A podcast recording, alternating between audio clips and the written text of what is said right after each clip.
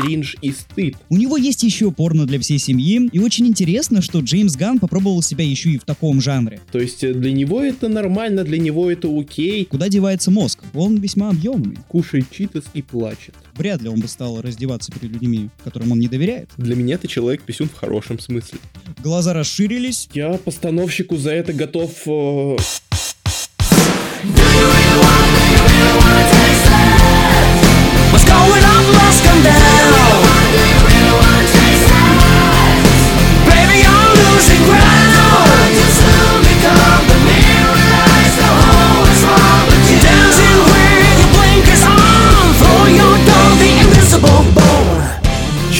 Здорово, привет. Да, вот и я почувствовал себя тем идиотом из сообщества, который здоровается три раза. На самом деле я искренне удивлен, что вы включили этот выпуск, потому что Миротворец закончился еще в марте, а сейчас уже июнь так-то. Спонсоры такой задержки ООО «Прокрастинация» и ООО «Сомнения». В общем, вы поняли, как всегда. Давно этого формата не было, поэтому напомню правила игры. На протяжении выхода того или иного сериала мы смотрим его каждую неделю, а затем собираемся и записываем свои впечатления, мысли от эпизода. Поэтому не стоит удивляться, если некоторые вещи устарели. Например, этот выпуск в целом. Некоторые вещи могут показаться и вовсе неуместными и далее по списку. Просто помните, на записи не мы из настоящего, а мы из беззаботного прошлого. И по традиции, как же я давно этого не говорил, не забывайте подписываться на наш подкаст на всех доступных платформах. У меня есть паблик ВК, у Лехи канал на YouTube. Также не забывайте про наши телеграм-каналы, мой личный телеграм-канал с освещением некоторых подробностей моего существования, производства шоу и мнениями о событиях э, в массовой культуре. И телеграм-канал подкаста, чтобы не терять нас из виду на случай чего. Все ссылки, естественно, есть в описании. Спасибо, что заглянули, поцелуй от Орлика вам в лобик, погнали к обсуждению первых трех эпизодов. А именно, и все завертелось, или же в оригинале A Whole New World Тут заключается отсылка на знаменитую песню A Whole New World из э, Алладина. Второй эпизод э, «Не быть лучшими друзьями» или «Best Friends for Never». Это отсылка на песню Dropped Year 2008 года. И «Лучше бы Гоф умер». Третий эпизод э, «Better Goff Dead». Здесь отсылка на фильм «Уж лучше умереть» 1985 года с Джоном Кьюсаком в главной роли. Итак, приятного прослушивания. Погнали!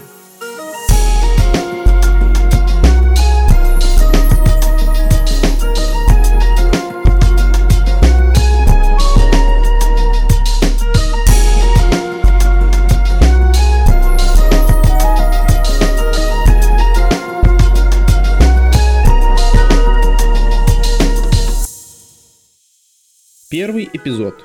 Пилот. Мы по классике будем говорить о нем в первую очередь, как о пилотной серии, которая призвана как-то заинтересовать нас смотреть дальше это шоу.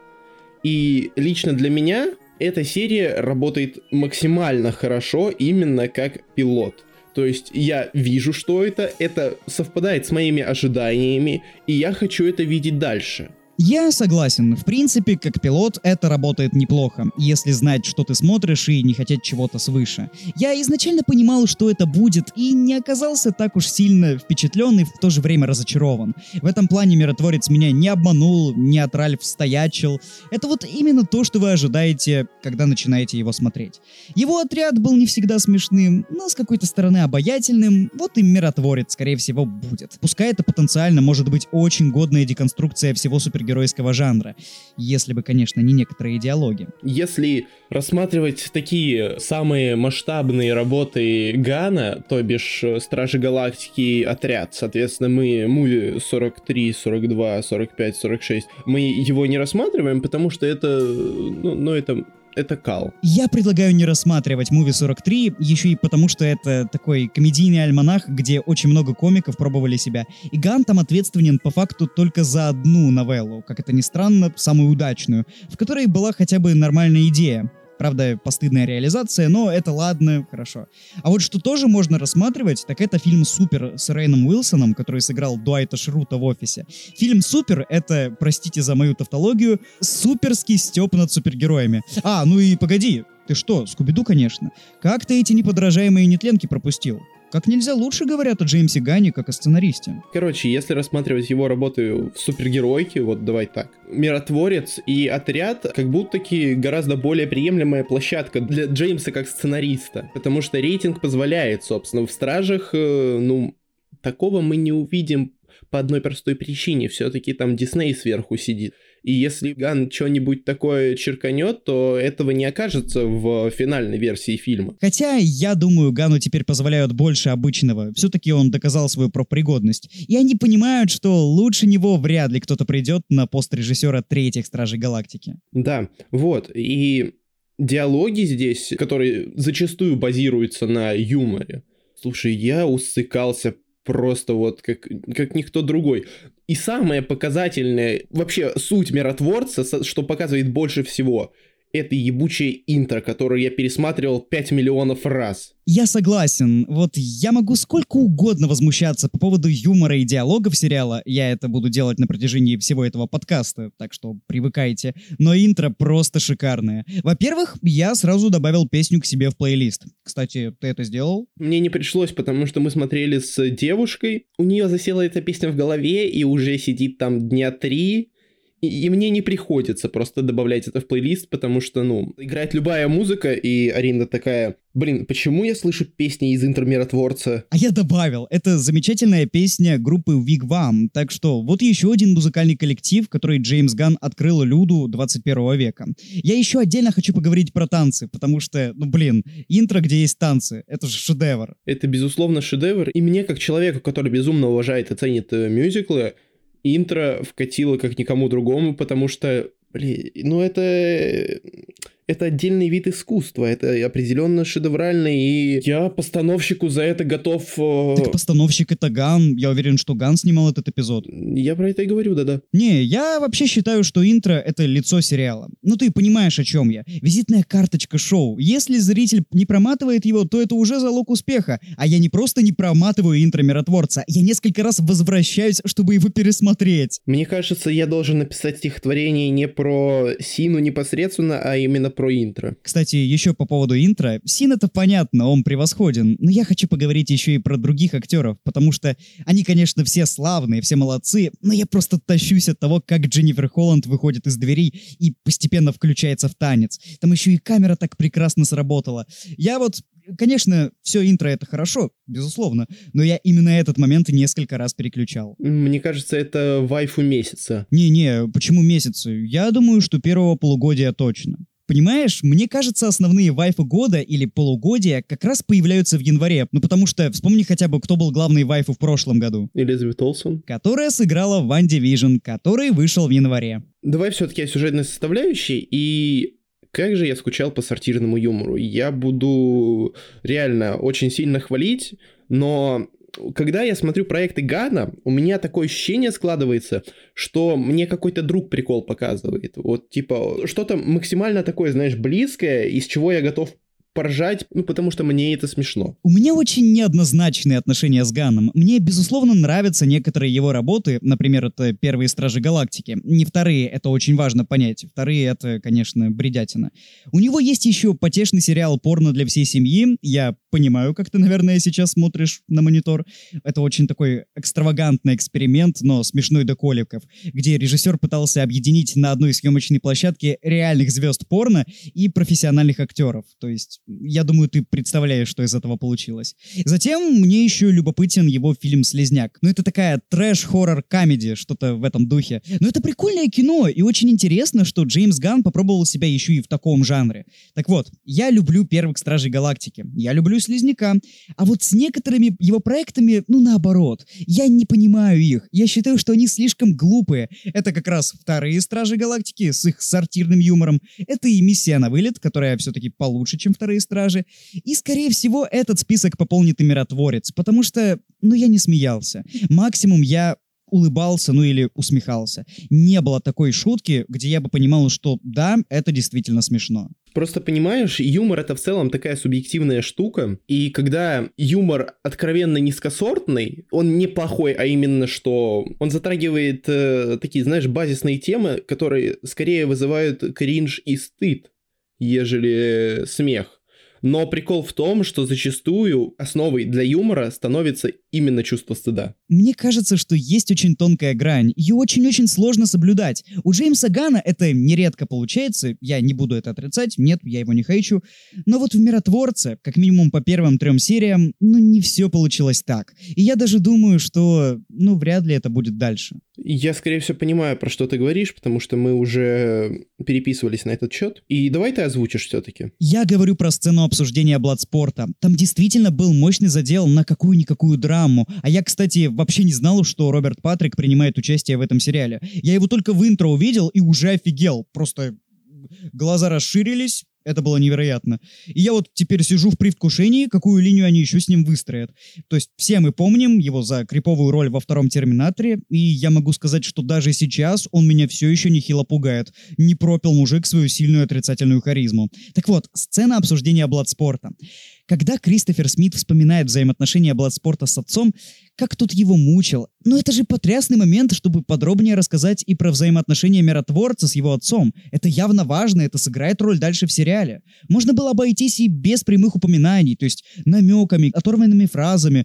Этого, к сожалению, не произошло. Произошел какой-то кринжовый гэг. Но ведь могли пойти с этим дальше. Может, конечно, в следующих эпизодах пойдут, но как минимум первая серия меня в этом плане расстроила. А я наоборот с него проорал, честно, вот э, осо- особенно, особенно я проорал с того, что, ну вот, Бладспорт рассказал э, батя эту историю, и он такой, педик, который боится крыс, только не говори, что он тебя подстрелил. Мне кажется, здесь э, довольно много в целом говорится, даже несмотря на вот такие моменты, об отношениях э, самого персонажа Джона Сины и с его отцом. Потому что я не думаю, что хорошо бы работало, если бы нам напрямую говорили о том, какие зверства там совершал отец над персонажем или что-то еще в этом роде. Нам это преподносится через диалоги и через то, что Сина не воспринимает это как что-то, чего не должно было быть. То есть для него это нормально, для него это окей, и никакого физического насилия со стороны отца нам, ну, не показывается, не говорится даже об этом, по сути. Скорее, именно момент психологии и какой-то манипуляции э, своим сыном. То есть, э, вот меня это скорее больше реально цепляет, чем если нам бы напрямую об этом сказали или показали. Возможно, но я же не требую каких-то конкретных демонстраций. Вот в кадре появляется отец, и я не могу сказать, что между ними на самом деле происходит. И понятно, что у Гана, скорее всего, есть еще какие-то планы на этого, но черт возьми, мне не хватило. Я хочу больше взаимодействия миротворца с отцом.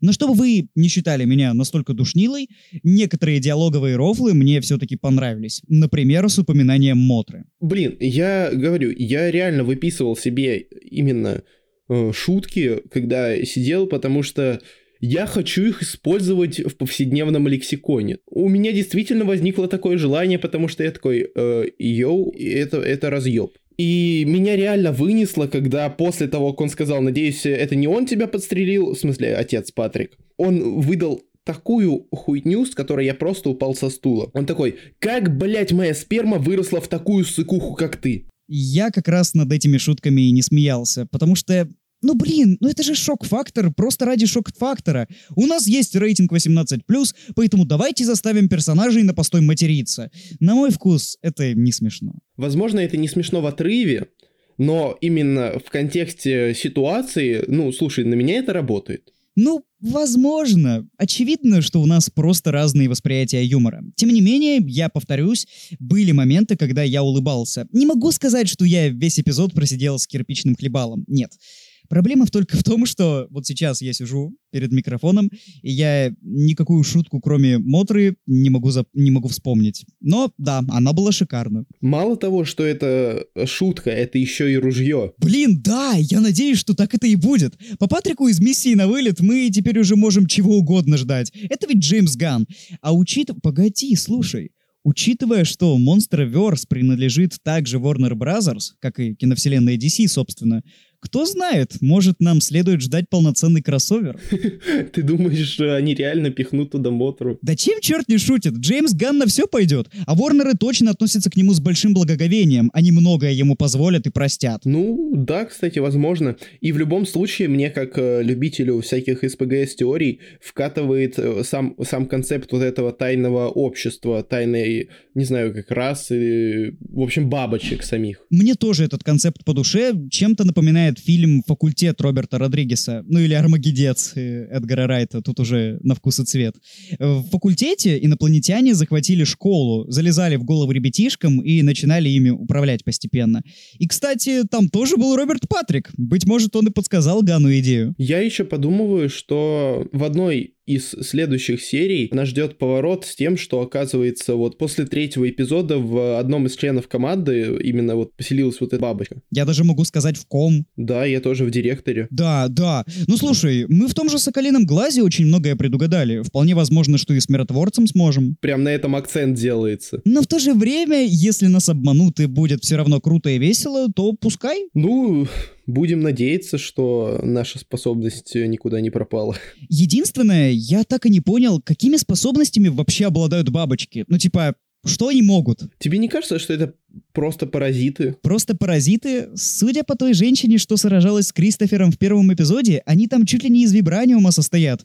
Падают с шестого этажа, увечья не получают. Не, это точно не просто паразиты. Явно какие-то определенные способности у них есть. Надеюсь, что подробнее нам об этом расскажут. Да, и в отличие от того же э, Хукая, где были некоторые вопросы к постановке именно драк, тут у меня вопросов никаких нет. Тут выглядит это все максимально развлекательно, максимально красиво, круто и зубодробительно, поэтому, ну, как бы, извините, это Джеймс Ганн, это рейтинг 18+, и это миротворец. Вот тут я согласен на 100%. Драки драйвовые, изобретательные, снятые со вкусом и сознанием дела. И даже не чувствуется, что шоу какое-то дешевое. Все смотрится на уровне, как надо, вызывает интерес. Любо-дорого глядеть. Да, и э, я бы отметил еще работу с камерой, но это прием, который мы уже видели в миссии на вылет. Да, но, конечно, драку Рика Флега и Кристофера Смита, снятую через отражение в шлеме, пока что не переплюнули. В фильме она была просто великолепна, так что ждут таких же смелых и креативных экспериментов. Ну да, да сам Миротворец — это своеобразный эксперимент. Ну да, персонаж уже проверенный полнометражкой, так что Ган может с ним разгуляться вовсю. Его уже все любят. Джон Сина невероятно харизматичный мужик, во всяком случае, я его люблю больше, чем Дэйва Батисту, так что будем посмотреть. Ну, да, мне он тоже больше нравится. Просто, как по мне, актеры с такой фактурой, что во внешности, что в поведенческом моменте, им гораздо больше идут комедийные образы. Да, определенно. А Дэйв Батиста, он хочет в серьезное кино, в серьезные там работы какие-то, так что, ну, не знаю. Нет, на самом деле я бы посмотрел на того же Батисту в драматической роли. Просто вряд ли конкретно в данный момент времени он сможет показать что-то стоящее. Пробовать ему бесспорно никто не запрещает, пожалуйста. Ровно тоже есть с Джоном Синой. Возможно, он и в «Миротворце» покажет какую-то великолепную актерскую игру. Да, и касательно именно персонажа Миротворца, я это заметил почему-то именно на второй серии, но сериал очень хорошо прописан именно драматически, потому что герой э, здесь что не всегда есть э, в сериалах э, от Marvel даже. Здесь герой — это главный катализатор, это главный двигатель сюжета. Именно он создает, э, ну, ивенты, события. Именно он их порождает, и реакция второстепенных персонажей, ну, следует, соответственно. И это очень хорошо, очень круто. То есть в плане сценария, как бы, вопросов, ну, не так много, будем говорить так. Ну да, тут я спорить не буду. Персонаж действительно является катализатором своих приключений. Но вот тот ли это персонаж, которого мы видели в отряде самоубийц «Миссия на вылет»? С этим у меня есть некоторые проблемы, потому что Ган, его, как мне кажется, несколько видоизменил, сделал меня радикальным, что ли. Проще говоря, это уже не тот Кристофер Смит. А мне так не показалось, потому что, ну, от какой логики отталкивался я? То есть э, вот события отряда, они закончились. Э, его ушатали в шею пулей. Он понял, что он далеко не лучший, потому что, ну, Бладспорт это доказал и показал. Он выходит из больницы, приходит домой, и, блядь, он опять должен работать на правительство. А, опять та же самая штука, то есть э, Как сказал линчеватель, ты что, почтальоном работаешь? Да, кстати, это было забавно. Я усмехнулся. Объясню суть моей претензии. Дело в том, что в миссии на вылет миротворец, ну, по большей части, конкретно в третьем акте, воспринимался как дополнительная угроза. Он противостоял Рику Флегу, и если честно, я ему верил, что он действительно миротворец. Я верил в его слова, что он выкосит детей, женщин, стариков, все ради мира. Такие у него убеждения. И даже по его реакции в первом акте, когда они зачистили на самом-то деле ни в чем не повинных повстанцев, ну, я действительно мог поверить в то, что это своеобразный человек. А в «Миротворце» как сериале он уже постоянно сомневается в своих, ну, в своих убеждениях, в своих принципах. Он уже не хочет убивать детей. И понятное дело, зачем это было сделано. Это было сделано, потому что он все-таки главный герой, и симпатии зрителей должны быть на его стороне. Но я вижу в этом большую перемену, резкую перемену. И мне кажется, что, на, ну, на мой взгляд, было бы лучше, если бы сериал начинался с прежним миротворцем, когда он все еще уверен, когда он все еще убежден. И постепенно он бы стал меняться. Постепенно он бы стал понимать, что все-таки его философия не везде работает. Мне кажется, что это два разных персонажа. Ну, блин, на мой взгляд, у него уже в этот момент э, какие-то вот сомнения появляются. Ну и дальше, когда его просят без объяснения ёбнуть детей, даже когда ему уже понятно становится, что они это бабочки, он, он все равно, все равно не может этого сделать. Потому что ну слушай, в отряде он не убивал детей, даже в отряде он детей не убивал. Ну, детей не убивал, но он убивал невинных людей. И когда он понял, что это невинные люди, он не то чтобы сильно расстроился. Понимаешь, у меня претензия не к тому, что он начал сомневаться в своих убеждениях. У меня претензия в том, что я не понимаю, что повлияло на эти сомнения. Что послужило катализатором к тому, что он стал таким неуверенным? В том, что его Бладспорт ёбнул? Мне кажется, это не особо связано. Ну, то есть, понятно, он понял, что он далеко не самый лучший. Хорошо. Как это связано с тем, что он считает, что ради мира можно убить абсолютно всех? Как это связано? Ну, блин, понимаешь, что такое ощущение, что вот в сериале более какая-то обыденная бытовая ситуация, а не задание, где либо ты умираешь, либо убивают тебя. То есть, э, как бы, ну, блин, смотри, вот на той даже миссии, где они убили невинных людей, эти невинные люди тоже хотели их убить. Это понятно, конечно, но...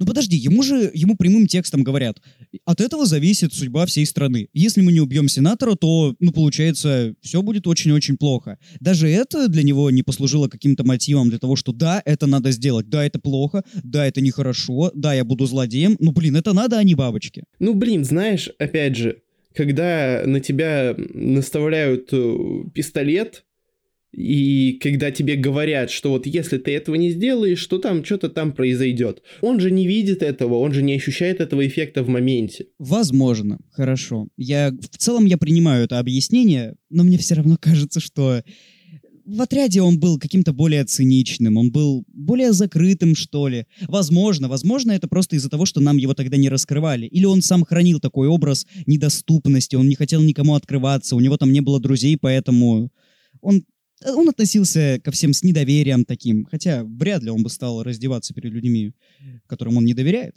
Но фиг его знает, это миротворец, от него можно чего угодно ожидать. Нет, мужик, мужик, он, он бы стал, он бы стал. Ну ладно. Вот, и я, кстати, упомянул линчевателя, и как тебе вообще этот персонаж? Мне он понравился, он довольно-таки потешный. Ты сказал, что он тебе напоминает Дэдпула, я, кстати, не согласен. И мне очень понравилась его идея, что он не показывает свое лицо, как минимум потому, что, ну, таким образом его невозможно будет опознать. И мне кажется, ну, поспешным то, что они буквально в третьей серии уже показывают его лицо. Я бы подольше подождал. Ну, знаешь, не то, чтобы у него был выбор.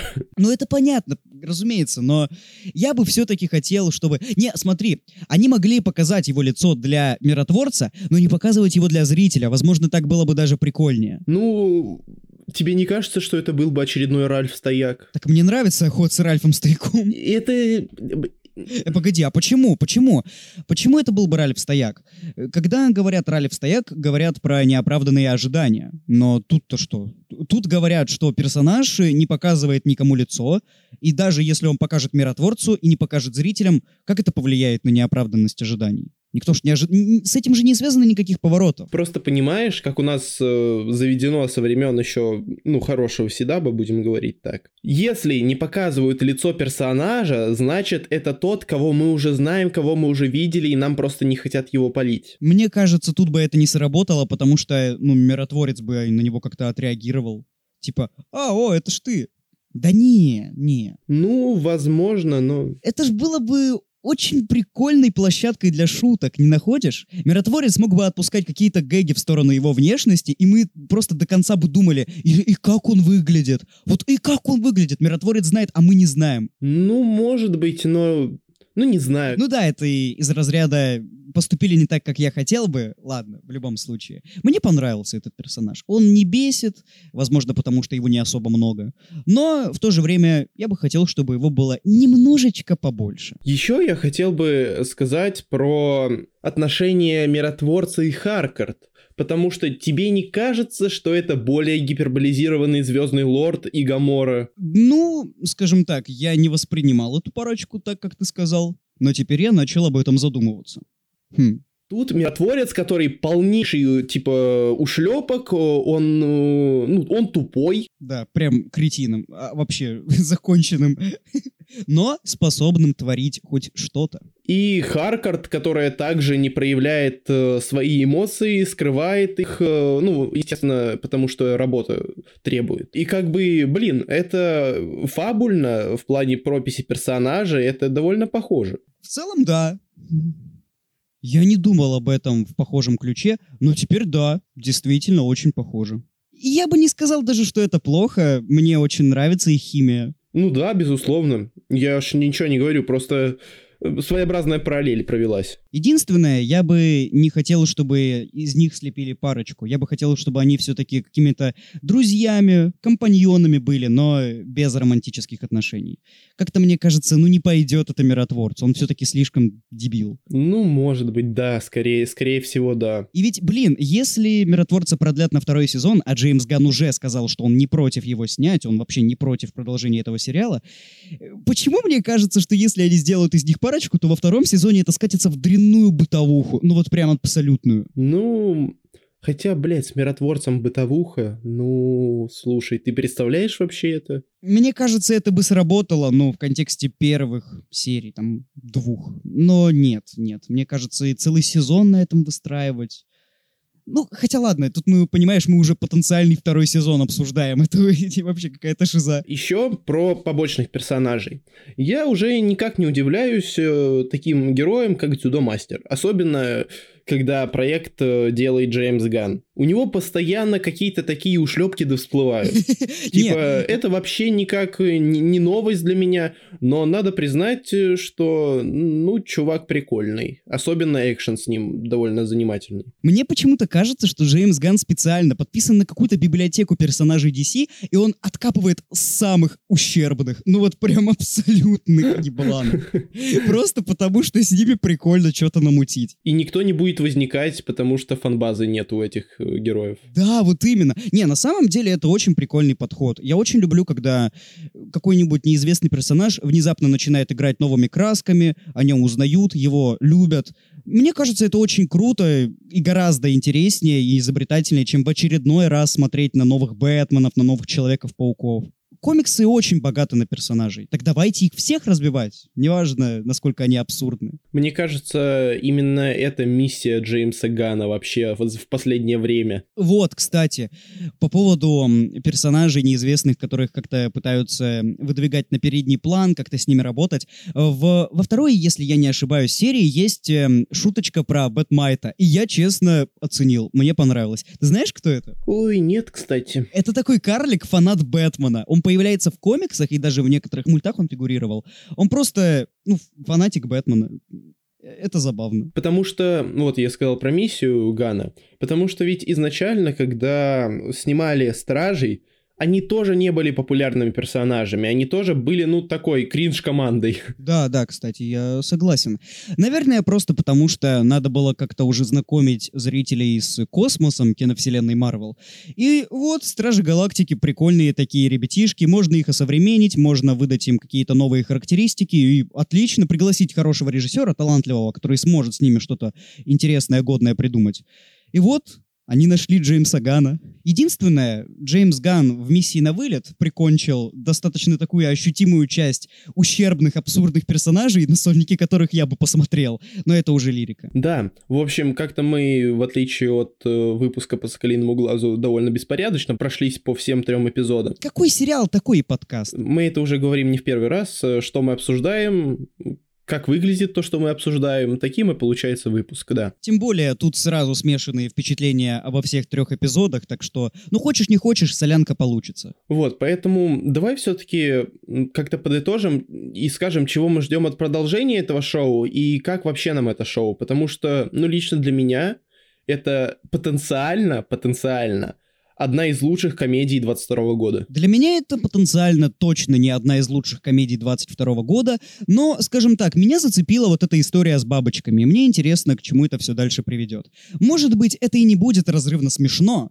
но я хочу, чтобы это как минимум было креативно. Джеймс Ганн любит креативить, Джеймс Ганн умеет креативить, поэтому я хочу, чтобы он мне подарил такой вот креатив. В общем, да, получается, ждем следующих серий и пошли записывать основной выпуск. Да, пойдем.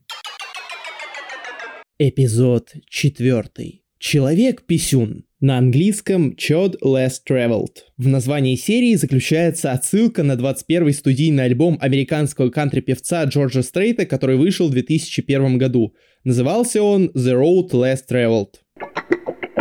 Слушай, я в очередной раз ловлю себя на мысли, что у Гана неебически крутой вкус в музыке. Да, не, ну это и по Стражам Галактики было понятно. Я не перестаю удивляться тому, насколько этот чувак умеет э, правильно подобрать э, музыкальное сопровождение. То есть буквально начинается эпизод, и, э, ну, у меня уже уши текут. Не, на самом деле мне очень интересно взглянуть на его плейлист. Я не знаю, где он сидит, там, где угодно, просто дайте мне посмотреть на его плейлист. Я уверен, я себе оттуда так много треков выкачу. Да, о его музыкальном вкусе, во-первых, говорит вся нынешняя идеология Стражи, а во-вторых, интро Миротворца. Ну да, да. Мне кажется, что Джеймс намеренно снял настолько охуительное интро, потому что оно, блин, чересчур располагает. Мне кажется, э, это какое-то хитрожопство, это нечестно. Я начинаю смотреть, и даже если там есть какой-то эпизод, к которому я хочу прицепиться, они запускают интро, и я такой, ну, блять, ладно, окей, Джеймс, мне кажется, это было сделано специально с целью, знаешь, вот смотри, предлагаю смоделировать ситуацию. Два человека с разными вкусами смотрят «Миротворца». Один душнило редкостный, примерно как я, а второй, ну, например, ты. Вот они смотрят «Миротворца», и душнило начинает «Сука, ну почему тут здесь такой плохой, не смешной юмор, прям капец». И тут фанат поворачивается и говорит, а интро как? И, и, и душнило, блять, ладно, понял, хорошо. Ну, я про что и говорю, да. Просто все претензии мигом нивелируются. Это серьезное читерство, я согласен. Так нельзя делать. Это, блядь, это противозаконно. А еще мне интересно, неужели мы обсуждение каждого эпизода будем начинать с восхваления интро? Э, по-моему, да. По-моему, просто оно того заслуживает. Оно явно того заслуживает. Это правда. И, кстати, я еще отдельно добавлю, я тебе уже писал эм, в ВК, что хочу на выпускном повторить танец Матса Микельсона из «Еще по одной». Так вот, найдутся ли люди, которые захотят повторить танец из интро «Миротворца»? Потому что у меня желание есть. Блин, слушай, найдутся ли? Найдутся ли, ты серьезно задаешься этим вопросом, просто покажи им интро. Хорошо, я этим... Знаешь, у меня в какой-то момент пришла безумная идея предложить э, моему классу вместо вальса станцевать интро миротворца. Не, ну, мужик, это будет разъеб, это, будет легендарно. Надо еще предложить... Нет, стоп, подожди, не легендарно, а легенд... Подожди, подожди, дарно. Блин, не-не-не, нужно какую-нибудь фразу из Терминатора, чтобы так сказать, подцепиться и к Роберту Патрику. И восстали машины из пепла ядерного огня? И восстали машины из пепла ядерного танца. Термоядерного танца, который придумал Джеймс Ган. Кстати, знаешь, мне кажется, упущение, возможно, возможно, это только мое предположение, но в конце интро уже, когда появляется само ну, сам логотип Peacemaker, когда Джон Сина держит у себя на руках этого карате-пацана, да, вот такая вот отсылочка у меня сегодня. Короче, должен был выйти прям Джеймс Ган и сказать, вы знаете, к чему вы идете. Мне кажется, никто бы не обиделся на это. За такой слом четвертой стены это было бы очень изобретательно. Так же, как и изобретательно название данного эпизода. Да, да. Не, на самом деле я буду опять же душнилой. Я когда это услышал, я понял, блядь, опять. Ну, у меня были такие очень своеобразные впечатления. Я сразу понял, что меня ждет. Хотя, ладно, кого я обманываю, я знал. Да, если вы смотрите «Миротворцы» на четвертом эпизоде, то вы явно понимаете, что вы смотрите, да. Ну да, но, но я все же не буду в этот раз абсолютной душнилой и могу сказать, что это, пожалуй, самая смешная серия из всех. А, я, пожалуй, с тобой не соглашусь. Ну да, да, я просто... Я тебе писал, что в этом эпизоде есть просто разрывная шутка для меня. И э, пока что это лучший момент за весь эпизод. пото- Ой, за весь эпизод, сразу за весь сериал. Потому что, ну честно скажу, я посмеялся. Это шутка про то, что мастера-каратисты в экстренных ситуациях способны заменять сердце почкой. И таким образом продолжать драку. Будем честны, это очень тупо, но я посмеялся. Причем именно посмеялся, это очень важно учесть, потому что в самом шоу, ну, прилично моментов, когда я улыбался или слегка усмехался, так что это не что-то из ряда вон, но именно смеюсь я при просмотре «Миротворца» редко, и это был как раз один из этих случаев. Там еще и Сина так хорошо сыграл. По идее, для этого особого комедийного таланта, ну, не нужно. До, до чего же он все-таки харизматичный? Я даже как бы спорить не буду, но мне кажется, что эта шутка, она гораздо более глубокая, чем, чем просто вот э, на уровне юмора, потому что тебе не кажется, что это просто сатира ебучая? То есть Джеймс просто обстебал нынешние боевики про то, Возможно. что, мол, персонажи не умирают, и они способны заменить сердце почкой, окей. Слушай, а что если это ружье? Думаю, что каратист заменит сердце почкой в одной из следующих серий. Знаешь, это сериал «Миротворец», от него можно чего угодно ожидать. Блин, слушай, я буду аплодировать стоя. А вдруг Рик Флэг заменил сердце почкой и выжил? Нам покажут серию, нам покажут серию с флешбеком, где в детстве персонаж э, Юэля Кинемана э, занимается карате. Да, Потом нас вернут в тот самый момент отряда самоубийц, покажут очередной флешбэк, и в финале Рик Флэг вернется и такой, я заменил сердце почкой, мать вашу. И Джон Сина такой, ну я же говорил! Ну я же говорил, я же всех предупреждал, почему вы мне не верите? Не, на самом деле, это вполне в духе нынешней киновселенной DC. Я был ну, в таком достаточно большом шоке, когда они убили Рика Флэга, так что я не удивлюсь, если он вернется. Блин, про название серии, кроме того, что это просто гэг, очевидно, это еще и крутая метафора. И я причем сейчас без, э, без всякой иронии говорю, это действительно крутая метафора. Ну, хоть я и не особо с этого посмеялся, но на самом деле доля разума в этом есть, потому что, ну, потому что вы сами все прекрасно понимаете. Мне кажется, проговаривают в эпизоде достаточно четко. Для меня ты человек-писюн в хорошем смысле. Да. Бля. Не, ладно, на самом деле на этом моменте я тоже так немножко усмехнулся. Окей, э, ладно. Касательно сценария. Они действительно объяснили то, к чему ты придирался. То есть они объяснили, Да, почему он да. не смог просто убить тех людей. Крис банально не хочет выполнять э, приказы тупо потому, что их отдает какой-то черный чел. Вот именно, он даже не знает, на Аманду Уоллер он работает или нет. Они для него просто какие-то рандомы, которые наведались к нему домой и такие, будешь на нас работать. То есть, ну да, это на самом деле логично. Он не хочет быть э, ну, просто марионеткой, скажем так. Палачом, да. Так что я был неправ, каюсь, безусловно, в это- этот момент в сериале продуман. Я извиняюсь. Блин, но на самом деле говорить продуман про ми- миротворца, типа, ладно, это все равно... Не, слушай, не-не-не. Ну почему? Даже такую ебаторию на самом деле нужно продумывать. Будем честны. Безусловно, просто что тут все настолько абсурдно абсурдно и, ну, сюрреалистично, что окей, да, это работает. Но, э, во всяком случае, я верю в то, что сценарий этого сериала был написан не на коленке. Возможно, на корточках. Возможно. На корточках у у кого? Правильно, у Холланда. У Холланда или у Холланд? Э, по-твоему, Джеймс сидел и писал сценарий на коленках у Тома Холланда? Не, я просто подумал на Дженнифер, ну, на коленках Дженнифер Холланд. Дженнифер Холланд. Они же это самое, того. Поэтому все логично. Ну да, но как бы... Ладно, не будем.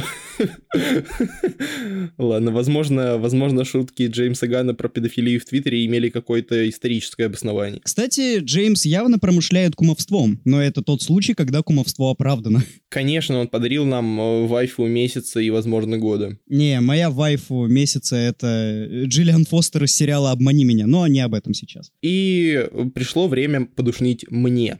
По-моему, это максимально очевидно. Я опять буду говорить за темпоритм. Я согласен. Серьезно, они специально замедляют, так сказать, сюжет, дают больше, ну, порефлексировать, порефлекс... Фу, блядь, не буду я использовать это слово, потому что, как обычно, я в нем проебусь. Дают нам поразмыслить на тему отцов и детей, и это немножко ломает бешеный темп, выстроенный в первых трех сериях. Кроме того, это очень заметно. То есть я буквально ощутил всем своим телом, что эмоции как будто-таки подаются с гораздо меньшей интенсивностью. Я даже немножко добавлю. Мне кажется, что вся ветка того, как линчеватель попадает в тюрьму и пытается прикончить э, Оги Смита, тебе не показалось, что она просто лишняя? Я бы так сказал, если бы они не оправдали это охуеннейшей экшн-сценой. Ну, я, кстати, не согласен, что она охуеннейшая. По-моему, она слишком быстротечная. Она короткая, да, но при этом там настолько зубодробительное ломание всего и вся, что я, я простил это. На самом деле, я хочу больше экшена с линчевателем. Мне кажется, это вот прям очень-очень большой потенциал. Продолжаю. Мне принесли собаку, потому что она не может жить одна. Ну, да, сейчас она меня Очень полезала. социальное существо. Поэтому она будет э, вместе с нами записывать подкаст. Давай, Фиби, что ты думаешь насчет четвертой серии «Миротворца»? Блять, она решила съебаться, ладно, э, иди на диван. Это, это, это сразу все, ясна ее позиция. Ясна, все, сразу. На чем мы остановились? На том, что эм, потенциал у экшена с линчевателем просто огромный. Да, я даже как бы спорить не буду, безусловно. Мне очень интересно на самом деле посмотреть на то, как миротворец и линчеватель будут работать в дуэте, потому что у них очень отличные техники боя.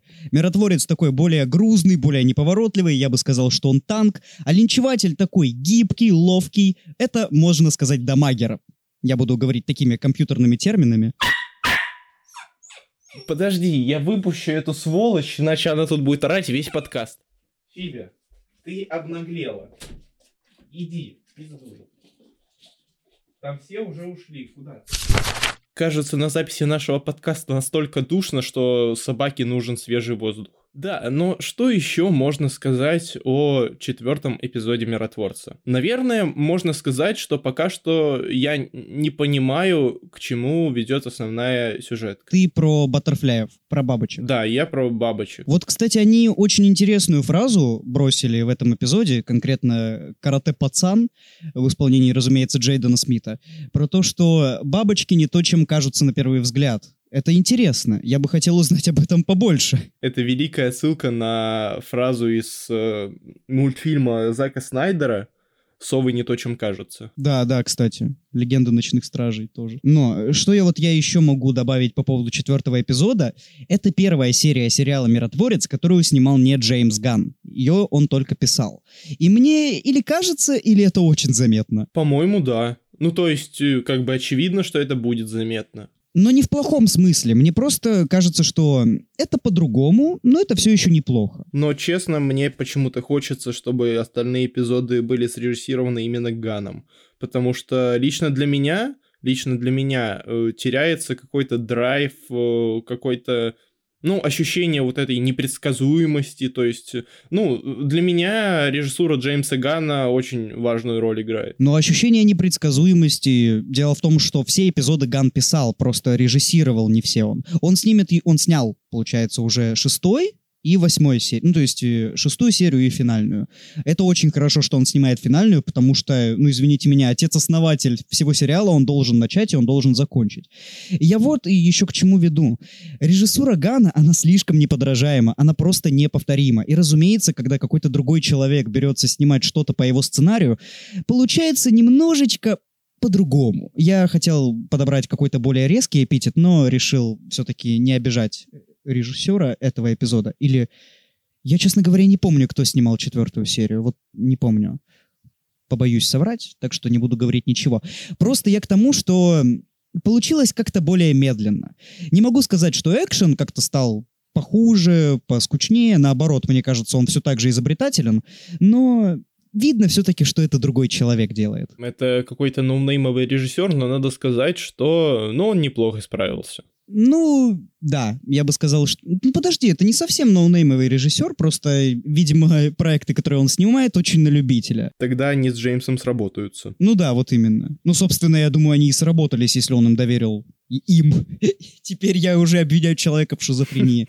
Я думаю, они уже сработались, если Ган доверил ему постановку четвертого эпизода. Да, но если как-то резюмировать, то мне этот эпизод, наверное, понравился наравне с третьей серии и чуть меньше, чем первой и второй даже сортирный юмор, который обычно меня смешит, он показался каким-то, ну, не особо-то и смешным, если так уже на чистоту говорить. Пару моментов забавных и как бы и, и все. Я, блин, даже заскучать успел, к сожалению. Я согласен, что это, ну, не самый лучший эпизод, наверное, лучший второй. Я думаю, ты будешь с ну этим да. согласен. Да, но, но я считаю, что это все-таки пока что самый смешной эпизод. Во всяком случае, я смеялся аж на два раза больше, чем обычно за просмотром миротворца. Возможно, я просто был не в том настроении, потому что я как-то даже не особо улыбался. Вот, ну, для меня это прям открытие. То есть, ну, не знаю. Ну, возможно, действительно под настроение не попало. В общем, э, да, как мы поняли, миротворца надо смотреть исключительно с э, хорошим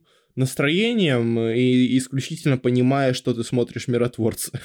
Да, ну потому что это такой сериал, который либо он понравится с самой первой серии, либо, как мне кажется, он останется не вашим, так сказать, развлекаловым, желанным что, наверное, произойдет и со мной, потому что чувствую я, мне будет, ну, его интересно смотреть, но в конце я все равно скажу, что могло быть гораздо лучше. В общем, да, так что смотрим пятую серию, которая уже вышла на момент записи этого фрагмента. Да, так получилось. Просто, что мы немного, немного запоздали. Но я ее еще не смотрел, кстати. Я тоже не смотрел еще. Зато я посмотрел первую серию второго сезона «Засланцы из космоса». И, как я понял из э, нашего обсуждения перед записью, как-то мех. Ну, пока да, пока слабовато. Я надеюсь, что в следующих эпизодах сериал выправится, потому что, ну, мне очень понравился первый сезон. Я не хочу терять такой самородок комедийный.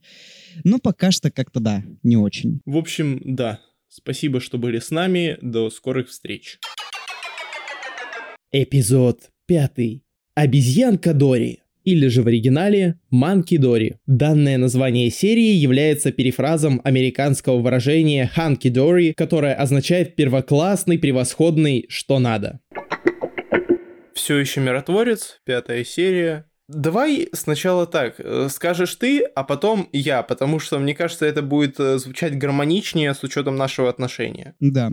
В общем, я, конечно, душнила тот еще. Мне не нравится ни Человек-паук, нет пути домой. Мне вообще много чего не нравится. Я даже от отряда самоубийц миссии на вылет был не в восторге. Но пятая серия Миротворца вот прям унылая. Серьезно, я лично выделяю из нее всего два положительных для меня момента. Ладно, наверное, три. Первый, ну, сцена, где миротворец, Харку... Харкорт или Харкарт? Я... Как ее правильно? Вот называть. Сразу меня поправь. А ее, по-моему, даже в дубляже по-разному называют. Но я почему-то Харкарт называю. Так вот, первая сцена, где герои едут в фургончике на задание и обсуждают там музычку, заряжают, так сказать, ружья. Это было мило, это было потешно, это было... Ну, мне это понравилось. Затем вторая сцена, когда Дженнифер Холланд создает беседу и кидает туда фоточки. Это тоже было мило. Ну и третья сцена — это финал, собственно, серии. Вот это было действительно мощно. Это было интригующе, это было классно. И это еще и связано с чеховским ружьем, ну, которое заготовили ранее. Так что это вот было прям мощно. А в остальном, ну, как-то слишком скучно. Ну, я вот прям вообще не понял прикола этой серии. Ты, ну, ты посмотрел первым, написал, что там есть какие-то хоррор-элементы. Я эти хоррор-элементы заметил только в самом-самом конце. Собственно, когда Адебайо спалила этого замечательного нашего... Я постоянно забываю, как... Ну, точнее, не забываю, я не могу запомнить, как зовут этого актера. У него такое очень своеобразное, но классное имя. Чук Вуди Ивуджи, по-моему. Вот, да, Чуквуди Ивуджи. Вот как она его палит, это было прекрасно. А в остальном серия какая-то, ну, ни о чемная, мне лично так показалось. Возможно, ты прав, но, во-первых, да, я полностью согласен с этими тремя элементами, которые ты отметил, но для меня это, скорее всего, сработало лучше, потому что, ну, блин, э, я еще вижу в этом сам процесс, процесс съемок. То есть я вижу, насколько актерам комфортно находиться в этой среде сериала. И кроме этого, мне очень понравилось э, то, как они действовали на самой вот этой базе производства инопланетной жижи, короче, да. Мне очень понравились все сцены там, и особенно экшончик, это, конечно, Джеймс умеет, Джеймс могет, и у него здесь это получилось очень-очень-очень хорошо. Но опять же, серию снимал не он. Это тоже нужно отметить. Да, но как бы все равно, знаешь, хоть и видно, что это не Джеймс снимает, но как бы, блин, надо отдать уважение, что экшончик здесь прям топчик. Вот лично на меня это сработало, сработало хорошо. Как должно было оно работать, так оно и сработало. Ну, это, собственно, подтверждает наши теории о том, что Джеймс Ганн, прежде чем назначить какого-то человека режиссировать там четвертый, пятый и седьмой эпизоды, он тщательно общался с этими людьми, и, ну, собственно, я думаю, он прекрасно понимал, кого он назначает. Про Дженнифер Холланд. Ты же в курсах, что она еще и в Черном Адаме появится? Нет. Ну, теперь да. Я сегодня наткнулся на эту новость, так что да, жена Джеймса Гана укрепилась в киновселенной, можно сказать. Да, плотно засела. Я на самом деле только когда искал инфу по миротворцу, узнал, что она, оказывается, и в отряде самоубийц была. Я ее там совершенно не помнил, но пересмотрев, да, действительно, она там есть. Не, я как-то, знаешь, по-моему, логично, что вот Икономас же там тоже был, и Харкард, э, только Адебая не было, но это, это логично, она новый персонаж для сериала. Мерна тоже не было. Да-да-да. Но я к тому, что вот эта двойка Икономас и Харкард, их же Воллер специально отослала, потому что они, ну, извините, они вырубили ее. Да, я... Нет, ну смотри, они ее вырубили, это хорошо. Но там как бы еще другие люди были, и почему она выделила исключительно этих двоих, непонятно. Ну, не знаю, они больше всего не понравились. Логично. Слишком Дженнифер Холланд красивая. Да, вот. Какой же клевый кадр, когда, ну вот, я думаю, ты сейчас поймешь, о чем я. Взрыв происходит э, танковой вот этой вот боеголовки, и э, Адебая вместе с миротворцем прыгают, и там такой слоумо немножечко. Не знаю, это очень крутой кадр, как по мне. Ну, с визуальной точки зрения у меня абсолютно никаких вопросов, никаких претензий нет. У меня вопросы и претензии именно к серии, которая, ну, в целом ни о чем. Я рад за актеров, что им было весело на съемочной площадке. Но почему-то мне кажется, что это же веселье можно было бы показать и по-другому. Не, ну подожди, ни о чем. Разве эта серия не двигает сюжет? Ну, насколько сильно она его двигает. Возможно, она не является оверкатализатором, но все-таки про основную канву не забывают. Мне почему-то кажется, что все, что выстрелит в следующих эпизодах, это вот, это, естественно, концовка. Мне кажется, про эту базу больше не вспомнят. Ну, возможно, я не прав. Опять же, уже был такой момент э, в контексте обсуждения миротворца, когда я высказывал какое-то предположение, и затем меня смачно брали за голову и, ну, опрокидывали в унитаз. Я буду на самом деле не против, если миротворец повторит это, но пока что мне кажется, что вся вот эта подсюжетка с базой, это был такой, ну, наверное, смотрибельный, но филлер. Они ее не закончили разве? Ну, они ее закончили. Это был просто такой подсюжетный один эпизод, чтобы показать смешной экшен с горилкой. Кстати, мне лично показалось, что это был Горилла Грот. И я, конечно, понимаю, что, наверное, это тупо, и вряд ли они бы стали вводить в киновселенную такого антагониста вот так, но, блин, по-моему, это было бы прикольно. Я тоже об этом сначала подумал, но потом они мне ясно дали понять, что, что нет, нет. Но как его Экономос распилил, это, конечно, это мое почтение. Не, вообще, мне очень нравятся взаимоотношения Смита и Экономос. Ну, э, ну прям, ну, хорошие друзья из них получатся, мне кажется. Как, в принципе, и в случае с миротворцем и линчевателем. Да, как линчеватель потом ныл, что, мол, я только сказал, что хочу распилить кого-то гребаной бензопилой, а тут э, это издевательство. И миротворец такой, да че ты ноешь, как баба? Да-да-да. Вот это, кстати, та чернуха, которую я хотел бы от сериала. И мне, ну, право слово, я похихикал на этом моменте. Не, это забавно, это действительно забавно. Вот тут я...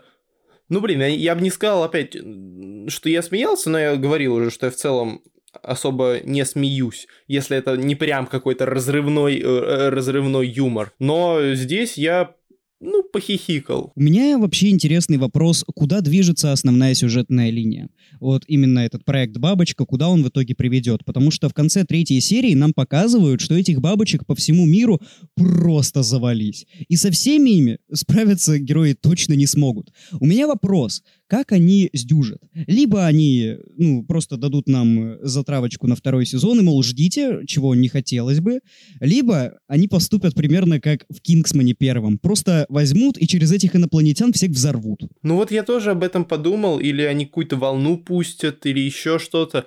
Но, блин, знаешь, наверное, это такое уже клишированное сценарное решение, что мне не хотелось бы. А как по-другому с ними справиться? Их невероятно много. Ну, вот здесь уже, знаешь, все в руках э, фантазера Джеймса Гана. Я тебе даже, наверное, больше скажу. Нам, нас, ну, подготавливают к тому, что эти бабочки, ну, не такие уж и плохие. Об этом говорил Карате-пацан, об этом, ну, на это намекают и в этой серии. И что-то мне подсказывает, что Адебайо выживет. Так что и, мне кажется, не все однозначно с этими бабочками. Ну, Адебая выживет, это факт. Это как бы даже нет другого варианта, но все-таки мне, мне интересна мотивация этих бабочек, мне интересно, зачем они вообще на Земле. Э, Это не самое лучшее место для пребывания, согласись. Ну да, гораздо, гораздо лучше быть на Криптоне. Вот на Криптоне, я уверен, хорошо. Особенно сейчас. Да, да, я к этому и вел. И знаешь еще, что я хотел отметить? Хоть э, вот финал серии, он невероятно милый, я имею в виду не саму концовку, когда Адебай увидела в голове у Мёрна, да, Очень Я милая. имею в виду вот именно взаимоотношения членов команды с вот этим чатиком, с фоткой, с вот этой вот. Кстати, э, насчет фотки. Э, Джеймс Ганн рассказал, что это Дженнифер Холланд, э, ну, сама сняла фотку, то есть это не было прописано в сценарии, и это просто пошло в серию. Ну, это, это хорошо. Я очень люблю такие импровизации. Они вроде бы и не нужны, но позволяют так проникнуться атмосферой. Это очень приятно. И это все, хоть и невероятно мило и душевно, но тебе не показалось, что это немного дженерик в целом? Я не очень понимаю в целом суть претензий. Ну, типа, ну, ну ладно, возможно, а почему это плохо? Ну, блин, вообще это такая классическая история про становление команды. Я очень не люблю претензии людей, которые говорят просто «это банально, это клишировано». И плевать, что там очень изобретательные детали, что там разнится постоянно это становление команды, там разрывной юмор может быть. В случае с миротворцем это не так, но я говорю условно. Не знаю, мне кажется, это абсолютно нормально. И в случае с этим, с этим становлением команды, ну, это показано мило. И самое главное, я верю в то, что они действительно сближаются по ходу миссии. Вот то, что я верю, да, то, что мы верим, мы все верим, я мы миротворец. Э, Вот, это... Мы верим. Я, мы верим. э, Вот, поэтому, блин, серия очаровательная. Мне понравилось. Но очень скучно. Вот, ты- ну для тебя в целом миротворец это такой не особо твой проект. Ну, я согласен, но смотри, погоди. «Миротворец» — это действительно не особо мой проект, и я не сильно кайфую с нынешнего чувства юмора Джеймса Ганна, конкретно в этом проекте как минимум. Но при всем том, что мне не особо нравился юмор в этих четырех эпизодах прошлых, я признавал, что мне, ну, в целом нравятся эти серии. Они хорошо написаны, они интересны, они сами по себе качественные. А вот эта серия, ну вот прям ни туда, ни сюда, ни рыба, ни мясо. Блин, а мне наоборот больше, чем четвертая серия даже понравилась. То есть, не знаю, просто как-то как более более динамично. О, я понял почему. Потому что они темп возвращают потихоньку. Вот мне, кстати, показалось, что и в этот раз с темпом, ну, тоже очень странно. То есть сначала у нас идет постепенное нарастание, а потом они бац и бухаются на последние минут 20. Э, не, смотри же, в чем прикол. Они четвертую серию нам спустили темп, первые 20 минут э, пятого эпизода, они его наращивали, ну и потом это все пересекло вот э, в эту бойню на фабрике. Но эта бойня происходит в середине эпизода. Она заканчивается, и там еще остается где-то 15 минут. Да не, мужик. Ну, хорошо, может не 15, может где-то 10. Но то, что там еще остается какое-то время, это точно. Ну, погоди, там же еще происходит душевный диалог миротворца и Адыбаю. Кстати, э, вот э, хоть убейте, я вообще не вижу химии между ними. Ни дружеской, никакой. Вот абсолютно насрать. И когда в предыдущих эпизодах Мёрн говорит, мол, он тебе доверяет, иди поговори с ним, ну, сделай так, чтобы он одумался, я в это не верю. Но даже и хорошо закроем на это глаза. Плевать, эти диалоги, они были, это факт. Затем вот эти милейшие сцены, где Дженнифер Холланд присылает фотографию, и все на нее отвечают. Нет, там было достаточно времени. Затем диалог Адебаю с ее женой. Но это в начале было, это еще до миссии было. Нет, нет, нет, это было, это было в конце, когда она едет в машине. Ну, ладно, не диалог, просто она отправляет ей ну, голосовое сообщение по телефону, потом она приезжает к Мерну, берет этот э, шлем, ну и все мы понимаем, что дальше происходит. Нет, там, ну, есть еще какое-то время. Не, я понимаю, но просто мне кажется, что это, ну, это логичная рефлексия персонажей после, после того, что произошло. Возможно, я не отрицаю, что это было сделано намеренно, что без этого не обойтись, но мне это показалось очень скучным. Вот особенно диалоги Адебаю и Кристофера, я вообще в них не верю, они безумно фальшивы. Это при том, что оба актера стараются, они оба очень харизматичные, очень классные, мне нравятся, но и- я не знаю, я вот прям не верю в них. Честно говоря, мне не то чтобы очень сильно импонирует сама актриса, которая играет Эдебая. Ну, то есть... Мне не импонирует сам персонаж, особенно вот в первой серии она немножко раздражала. Но сама актриса отыгрывает ее хорошо. Ну, вопросов к ней у меня нет. Ну, и персонаж тоже. То есть я, я не испытываю каких-то искренних чувств к Адебаю в- от слова... Ну, практически от слова совсем. Вот это, кстати, ты подметил правильно, это дженерик персонаж. Мы уже таких знаем очень много, и не то чтобы в ней есть какая-то изюминка, какая-то индивидуальность, которая позволила бы ее выделить. Вот во всех абсолютно персонажах миротворца, даже в Мерне, ну, в миротворце понятно, во всех есть какая-то уникальность. А вот у нее, ну, я даже вот не замечаю. Возможно, она, ну, специально сделана такой обычной, чтобы, так сказать, э, обычный зритель мог с ней себя ассоциировать, и, мол, я нахожусь среди команды абсолютных дегенератов. Прикольно, круто. Ну, не знаю, мне кажется, она вот прям очень обычная. Если бы они хотели, чтобы зритель себя с ней ассоциировал, то ее ну- нужно было делать интересной. К сожалению, ну, для, для меня это не так. Вот это ее драма с женой. Ну, честно, это могло бы сработать, если бы персонаж был, ну, хоть сколько-нибудь интересен. А так мне на нее абсолютно все равно. Да и плюс эта драма подается она так, типа где-то сзади, где-то вообще незначащая какая-то, что-то там. Нет, ее тоже можно было бы оставить также незначащей, но хотя бы показать, э, ну, не знаю, больше ей времени уделить все равно стоило. И я еще больше скажу. Адебая, по идее, дочь Аманды Уоллер. Почему об этом говорят один раз и больше вообще не вспоминают? Я понимаю, что Виоле Дэвис платить как бы большие гонорары невозможно, но я бы хотел как-то побольше узнать о том, э, как они жили до этого, где она пропадала во время событий первого отряда самоубийц, во время событий второго отряда самоубийц. Потому что она не была где-то там на задворках, она училась, она определенно как-то вникала во всю эту систему супергероев, чтобы погрузиться в проект «Бабочка». И вот мне очень не хватает какой-то предыстории, не хватает какого-то характера интересного у Адебайо. Ну да, в общем, персонаж в целом не особо цепляющий, и говорить о нем не то чтобы хочется. С другой стороны, на самом деле она не занимает слишком много экранного времени, чтобы прям бомбить на нее. Согласен, поэтому давай в целом, наверное, сворачиваться с пятым эпизодом, ждать шестой и записывать основной подкаст. Да, да. Шестой тем более уже скоро выходит, так что скоро встретимся, как говорится. Для вас вообще секунда пройдет, прикиньте.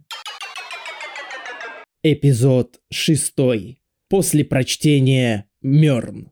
И здесь тоже есть отсылка на этот раз на фильм братьев Коинов 2008 года Burn After Reading, или же после прочтения «Сжечь». Погнали!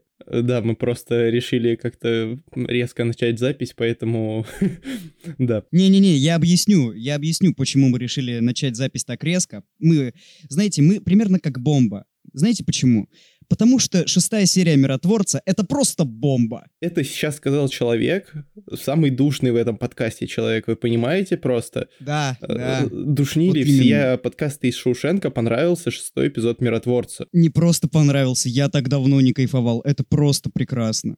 Абсолютно все в этом эпизоде хорошо. Он целиком и смешной, и драматичный, и очень жуткий. В общем, мне понравилось. Это было великолепно. Вот все бы эпизоды были такими, я бы вообще никогда в жизни не ворчал. Я сомневаюсь, но ладно, поверю тебе на слово. Ну, возможно, да, да. Ну, мне, правда, очень понравилось. Возможно, потому что я в каком-то мега потрясающем настроении смотрел. Хотя мне казалось наоборот, потому что я смотрел его ночью, а я обычно ночью сплю. Я же не ты, я по ночам обычно сплю. Но в этот раз я решил глянуть шестую серию «Миротворца», и мне очень понравилось. И у меня появилась теория. Может, я, если, если я все эпизоды буду смотреть по ночам, может, они мне будут лучше заходить? Я не знаю, я сейчас э, ночью работаю, монтирую, все что угодно делаю и смотрю Джека Ричера. И, блядь, я не могу остановиться. Джек Ричер украл у меня сон. Мне кажется, ты решил сразу зайти про другой сериал. Ну не суть, короче, какая разница. Да-да, перепутал. Перепутал выпуски, бывает, в любом случае. Мы тут про миротворца базарим. Надо что-то конструктивное сказать по поводу миротворца. А что можно сказать? Не знаю. На самом деле, сказать по поводу шестой серии Миротворца есть очень много всего. Например, я предлагаю начать с банальной структуры и довольно необычных сюжетных ходов. Э, Как э, клиффхенгер с Мёрном, который мы наблюдали в конце предыдущего эпизода. И знаешь, они довольно занятно решили это, эту ситуацию. То есть э, я, я такого не ожидал, по крайней мере. Я думал, будет ну, что-то более-менее классическое, то, чего я ожидаю, но никак не то, что я увидел. Хорошо, а чего ты ожидал? Понимаешь, я думал, что будет э, нечто, что я уже видел. Типа, ну окей, Адебая узнала, что он бабочка, значит, больше никто не знает. Э, Значит, э, он злая бабочка, что скорее всего. Хотя на самом деле, вот по итогу, он оказывается, ну, добрым, типа, и об этом знает не только Адебая, В этом знают, сука, все. ну да, за исключением миротворца. Но миротворец это что? Это просто мальчик на побегушках. Его никто не собирается держать в информации. Я думал, что, ну, там, Адыбаю кто-то спасет. А на самом деле, блин, просто Мёрн оказался действительно, ну, хорошим пришельцем, окей, да, Пришленцем. при- инопришленцем. На самом деле я предлагаю пока не говорить, что он хороший. Все-таки, мне кажется, они заготовили какие-нибудь твисты еще. Возможно. Возможно, нет. Возможно, он до конца будет хорошим. Я тут уже и не знаю. Но мне в любом случае этот ход безумно понравился. Меня, так сказать, подловила шестая серия, о чем я тебе и написал. Это действительно очень нестандартное решение. Да более того, что нестандартное, оно действительно э, работающее в контексте сериала, потому что, задумываясь в ретроспективе об этом э, сюжетном повороте, я понимаю, что, блин, Джеймс Ган говорил нам об этом на протяжении всех предыдущих серий. То есть буквально нам не давали ни одного намека на то, что он злой. Нам зачастую показывали только то, что он направляет героев в действительно нужном направлении. Ну, логично, что злой пришленец не будет направлять команду на склад, где производится еда для этих пришельцев, чтобы они его уничтожили. Ну, знаешь, я бы на самом деле тут еще поспорил, потому что, возможно, там готовилась какая-то ловушка, и поэтому он туда их направил. Но в данном случае это не работает, так что ну нафиг. Мне очень зацепил э, монолог Мерна о том, что он занял чужое тело, и что это тело далеко не хорошего человека, но даже он мог измениться. И вот тут у меня вопрос. Он это явно говорит не просто так. Значит ли это, что сознание этого человека может пробудиться где-то в финале сериала? И вследствие этого вопрос, не будет ли это каким-то богом из машины? Слушай, я сомневаюсь, это скорее был просто монолог, э, выполняющий, скажем так, довольно простую функцию в своей основе, чтобы зритель проникся к этому пришельцу, конкретно вот не к Мёрну, понимаешь, а к персонажу в его теле. Просто ты же видел, как бабочки живут в голове у человека, там для мозга места нет. Поэтому откуда пробудится сознание, если, ну, если не, не из чего, грубо говоря. А мне вот интересно, мы буквально увидели в шестой серии то, как бабочки залезают непосредственно в тело.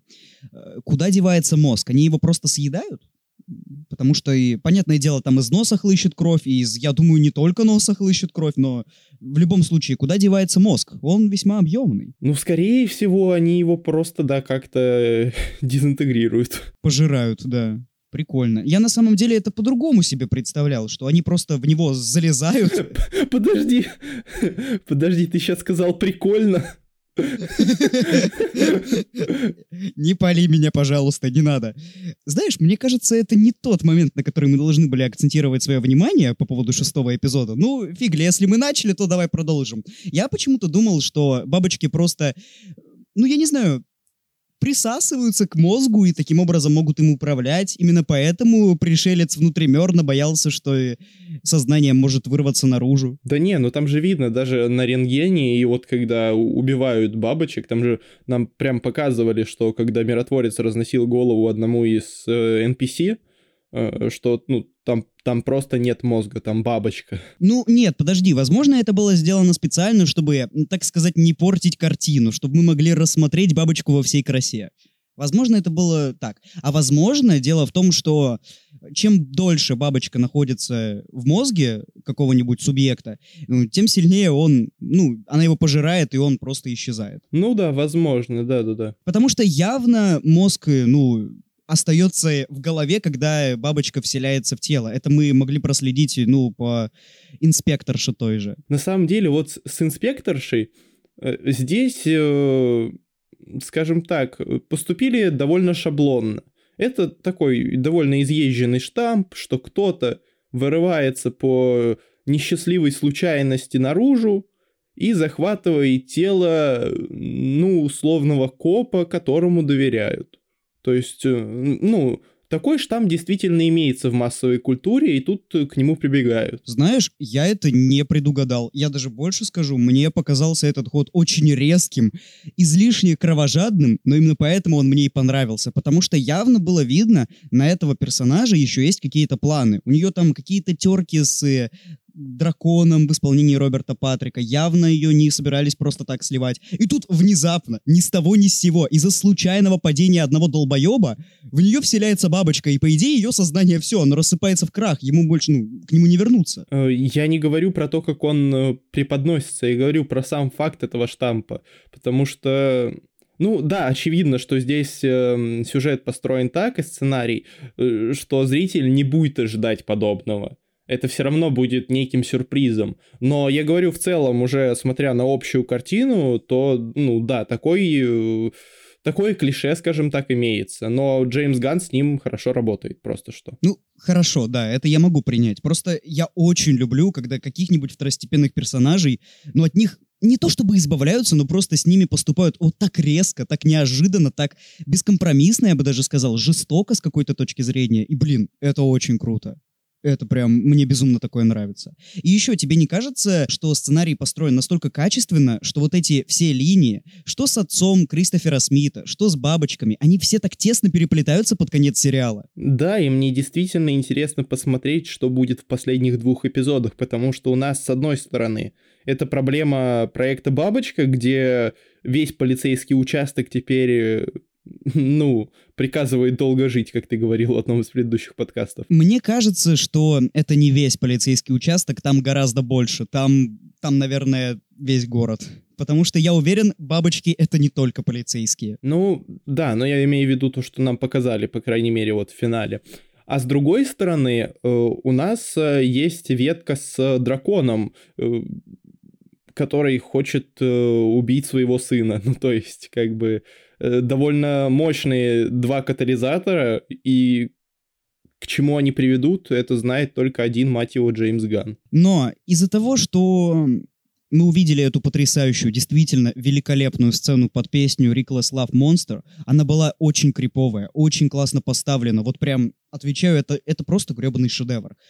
Из-за этого мне кажется, что в финале первого сезона они с этими всеми бабочками вообще не разберутся, и будет подвязка ко второму сезону. Вообще, я не понимаю, как с этими бабочками можно разобраться в теории. Да, вот именно. Я же говорю, нам в финале третьей серии показывали вот всю огромную карту, где находятся бабочки. Их сотни, их тысячи. С ними пять человек, вот эта компашка не разберется гарантированно. Да и с ними и Лига Справедливости. Ну ладно, Лига Справедливости, наверное, разберется. Ну, да, как бы мне, мне кажется, что да, потому что, ну, вряд ли в мозг криптонцев смогут проникнуть бабочки, то есть. А, блин, а неизвестно. Мы ж не знаем, с какой они планеты, мы не знаем вообще, какая у них природа, кроме того, что они могут и в человеческое тело вот так вот проникнуть. Может, и в криптонское тело могут. Ну, ну да. А, вот еще что. Знаешь, что мне напомнил ход с Мёрном касательно того, что есть добрые и злые бабочки? Ну, давай. Скрулов в Марвел. М.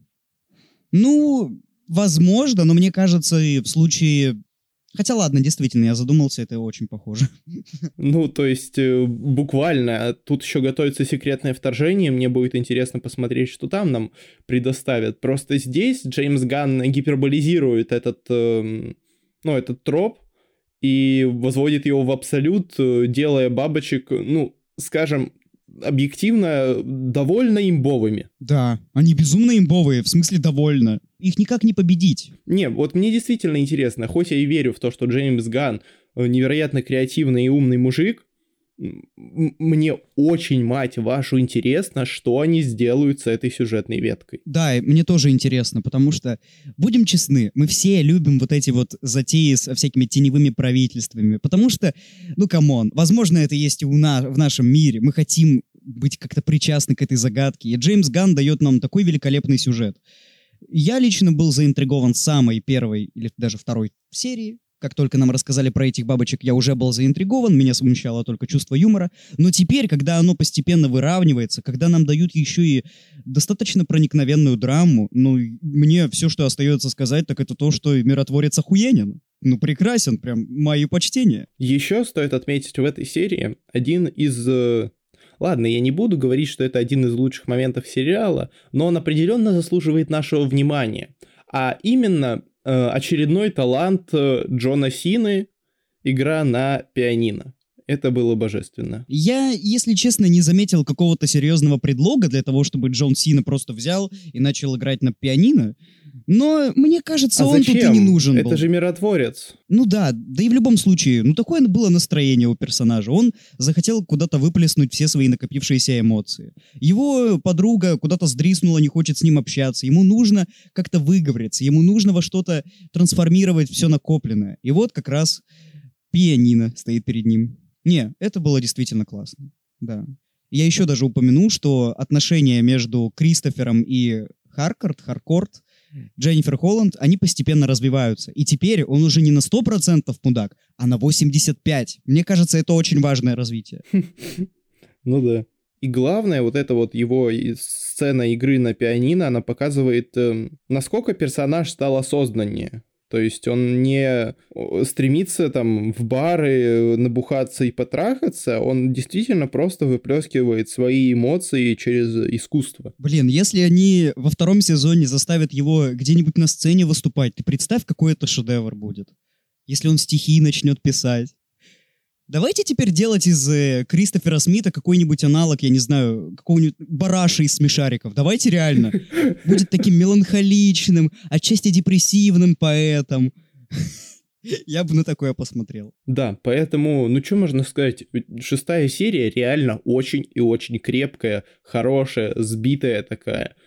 Мое почтение. Лучшая серия сериала, на мой сугубо личный взгляд. Да мне кажется, оно и объективно так будет на самом-то деле. Не, э, тут даже на самом деле, если говорить про структуру, тут даже с темпом все было замечательно. Да, это я же даже не прицепился, поэтому да. Вот именно, да. Такой постепенный разгон, постепенное нарастание, затем небольшой спад к финалу эпизода и опять нарастание. Это хорошо, так и должно быть. Большое спасибо миротворцу, что об этом не забывает. Да, поэтому, что, ждем последние две финальные серии. Не, вот если уж говорить про будущие эпизоды, вот как ты думаешь, на что они потратят седьмую серию? Знаешь, мне кажется, что они уделят... э, ну, у, у них же вот эти две есть сюжетные ветки, и они в седьмой серии больше уделят одной из них, а во второй добьют общую конфу. Ну, возможно, да, наверное, так. Но я лично видел это немножко по-другому, что они всю седьмую серию будут, ну, просто где-нибудь отсиживаться и э, строить планы. Э, Это нужно отчасти для того, чтобы мы успели отдохнуть и, так сказать, подготовиться ко всему тому ахую, что ждет нас в восьмой серии. Ну, а во-вторых, это нужно для того, чтобы получше нас познакомить с бабочками, потому что сейчас у того же Мерна нет абсолютно никаких поводов не говорить миротворцу, что его ждет. Сейчас он должен просто подойти к нему, посадить его на кресло и сказать, «Кристофер, о чем я? Мы в дерьме!» И рассказать все. Вот как-то так это и должно выглядеть. Просто мне еще кажется, да, возможно, но здесь по-любому будет присутствовать ветка с его отцом в таком случае. Ну, возможно, отец будет просто рыскать, искать, и, возможно, в финале седьмой серии его, ну, пронзит бабочка какая-нибудь. У, это будет очень неприятно. Я согласен, я бы не хотел, чтобы такое было. Ну ладно, в любом случае посмотрим. Шестая серия, топчик, крутотенюшка, как говорится. Да, да, да. Вот, поэтому чё? Ну, то есть даже я, даже Душнила не хочет абсолютно придираться к шестой серии. Это ли не признак? Поэтому чё, погнали дальше, ждем, смотрим. Погнали дальше жить. Да. Эпизод 7. Перестань драконить мое сердце. Или же в оригинале Stop Dragon My Heart Around. Это отсылка на песню Stop Dragging My Heart Around, записанную Стиви Никсом, Томом Петти и The Headbreakers, и выпущенную в качестве первого сингла с дебютного сольного альбома Никса «Белла Донна».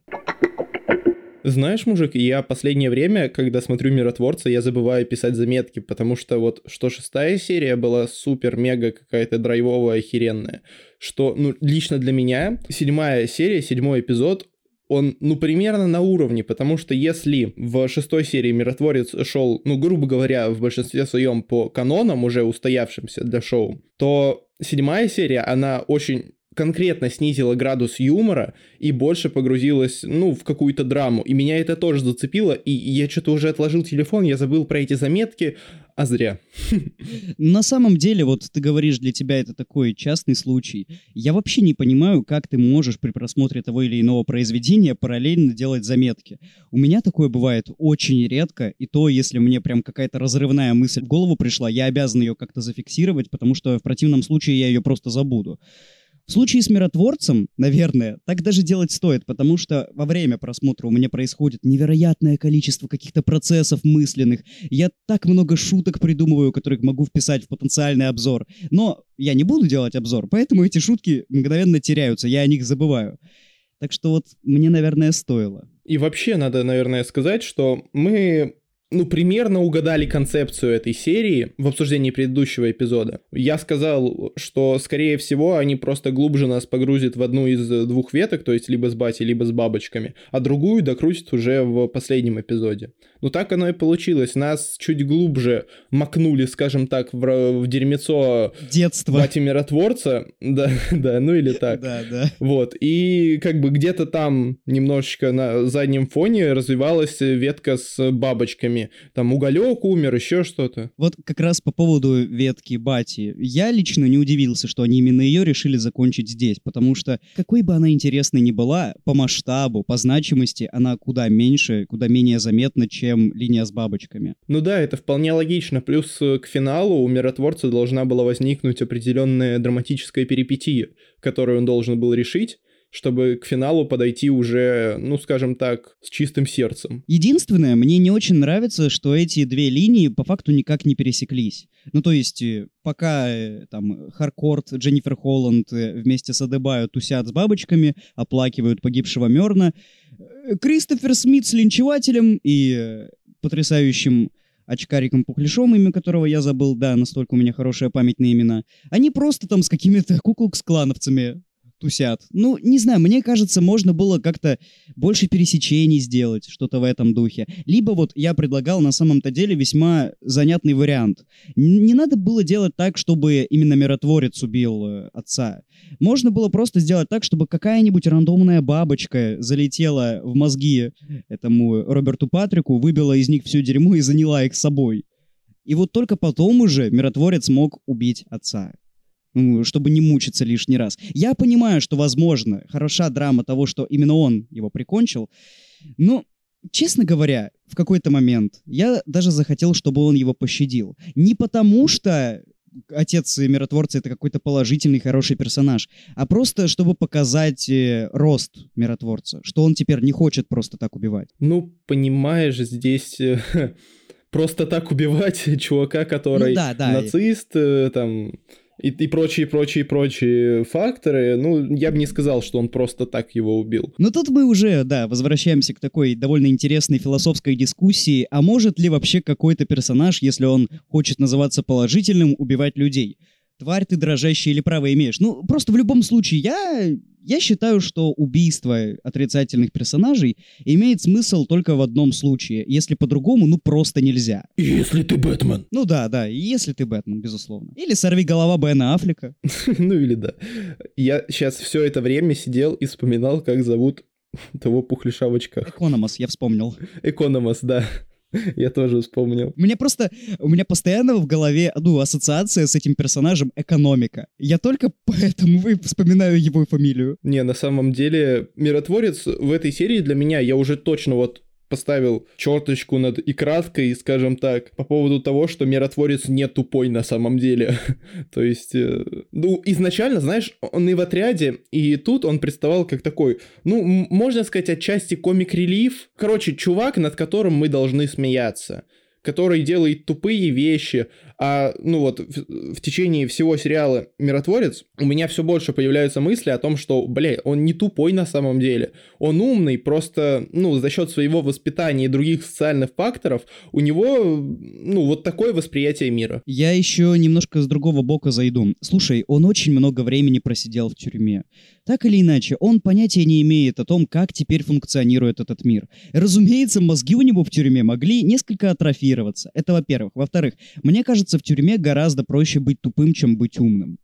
Особенно в такой тюрьме, как, э, ну, в какой он содержался. Легче сделать вид, что ты тупой и ничего не знаешь, чем казаться умным. Вот именно, вот именно. С тебя просто не будут спрашивать. Ну да, поэтому логично довольно, да. Только это, нужно все-таки важный барьер выделить. Он не какой-то там гениальный персонаж, он не мыслитель в исполнении Питера Капальди. Он просто адекватный человек, который, ну, не полный долбоеб. Вот это нужно просто зафиксировать. Мужик, э, он неадекватный человек, он просто не полный долбоеб, давай так. Хорошо, ладно, да, да.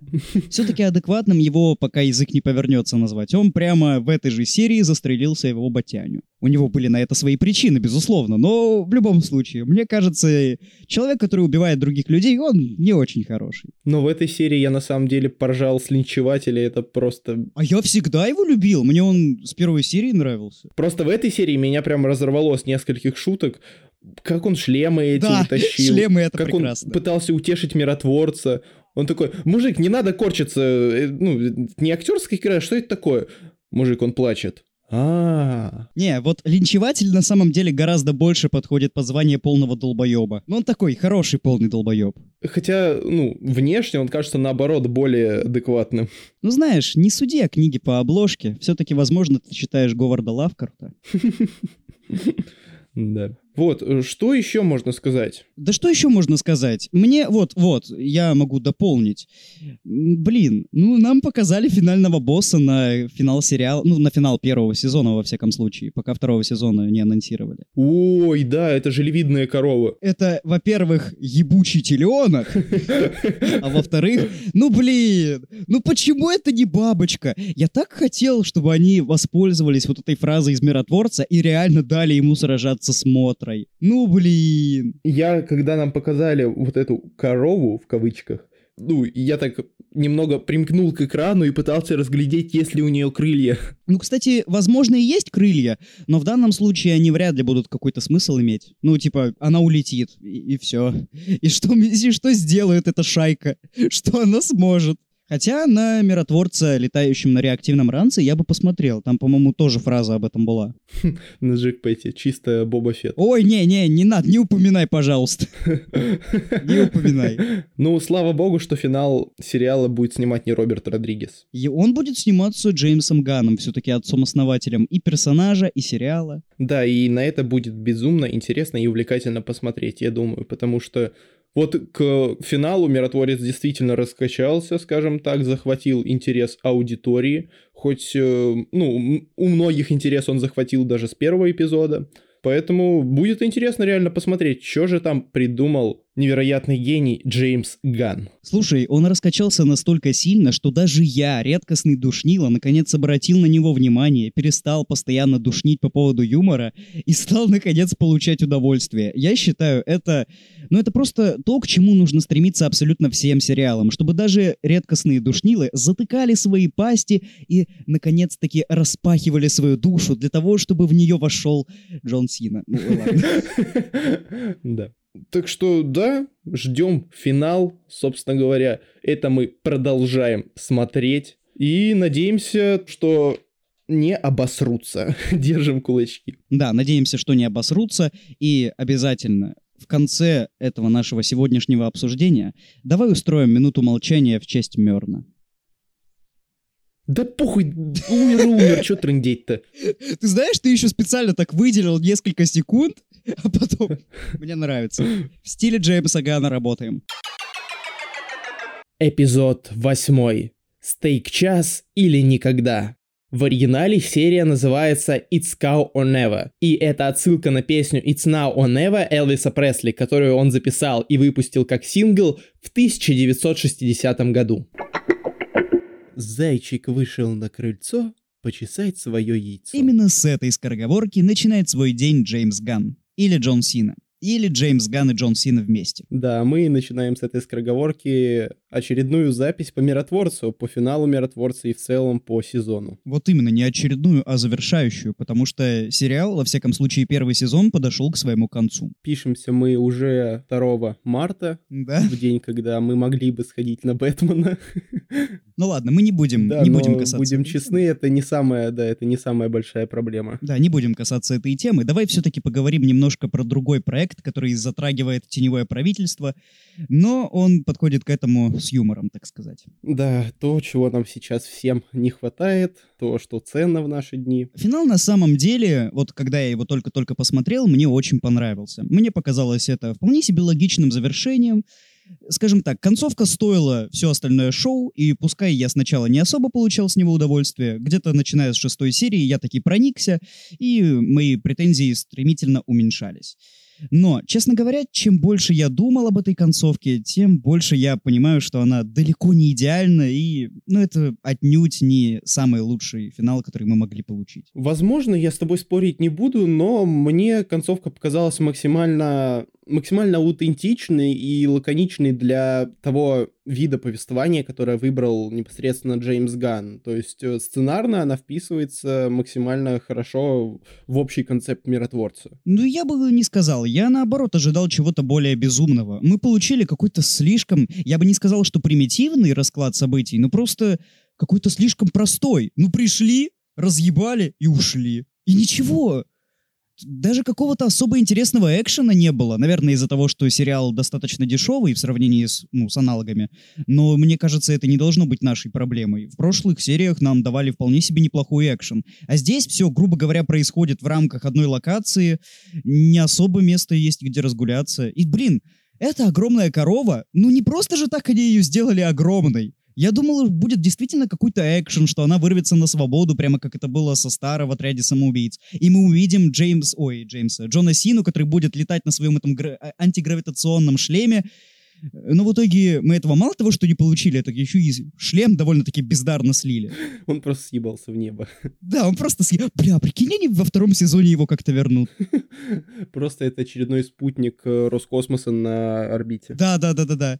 Ну или э, мне в целом устроить другой вариант, что он внезапно посреди, не знаю, там третьей или четвертой серии, чтобы это была примерно середина сезона, он просто свалится с небес на землю. Он свалится и раздавит главного антагониста второго сезона. Да, да. Или линчеватель. Бля, линчевателю и так достается куда. Да что ему достается? Ну, посидел немножко в больничке паренек. Нормальный все. И спрыгнул в окно. Он вообще изначально должен был умереть, как сказал Джеймс Ган. Ну не, мне кажется, они поняли, что он слишком понравился аудитории, и убивать его будет, э, ну, не камильфо. Да мне кажется, они просто задумались о том, что сериалу вполне возможно дадут зеленый свет на производство второго сезона и поняли, что решить большую часть э, основных персонажей это немножко, ну, так себе. Потому что они уже выпилили Мерна, они собирались выпилить Дженнифер Холланд, но, наверное, Джеймс Ган такой, стоять, блядь, нет. Она будет сниматься до конца. Пока я буду ответственен за шоу, она будет сниматься. И они собирались линчевать. Ну, я не знаю. Мне кажется, просто им сказали, ребят, скорее всего, второй сезон будет. И они спешно такие, не-не-не, не будем убивать, все-таки пощадим ребят. Вот ты рассказывал, какие ты минусы увидел в финале, и мне это напоминает наш э, выпуск по отряду. У тебя были примерно те же проблемы. Ну да, да. Я, опять же, очень-очень, ну так, нелестно отзываюсь о чувстве юмора шоу. И, блядь, мне не нравится камео Лиги Справедливости. Оно ужасно, оно портит все. Я бы не сказал, что оно что-то портит, просто оно, но оно не нужное. Да нет, дело даже не в том, что оно не нужное. Оно, оно не смешное. Оно потенциально могло быть просто разрывным. Но вот эта имеющаяся шутка, и я сейчас делаю вот эти воздушные кавычки, которые вы, к сожалению, не можете увидеть, это, это вообще позорище. Ради этого нужно было звать э, Эзру Миллера и... э, Как его зовут? Джейсона Мамо? Ради этого? Ради шутки про то, что Аквамен трахает рыб, да, почему нет? Ну, на самом деле, почему нет? Они могут себе это позволить? Они могут себе это позволить и могут себе позволить снять это за счет, ну, Конкурентов. с помощью Марвел, да, за счет конкурентов. Представь вообще людей из Marvel, которым говорят, ребят, давайте, короче, быстренько отснимем на фоне зеленого экрана с Эзрой Миллером э, небольшой фрагмент, где он говорит, что Аквамен ебет рыб. И они такие, чего, блядь?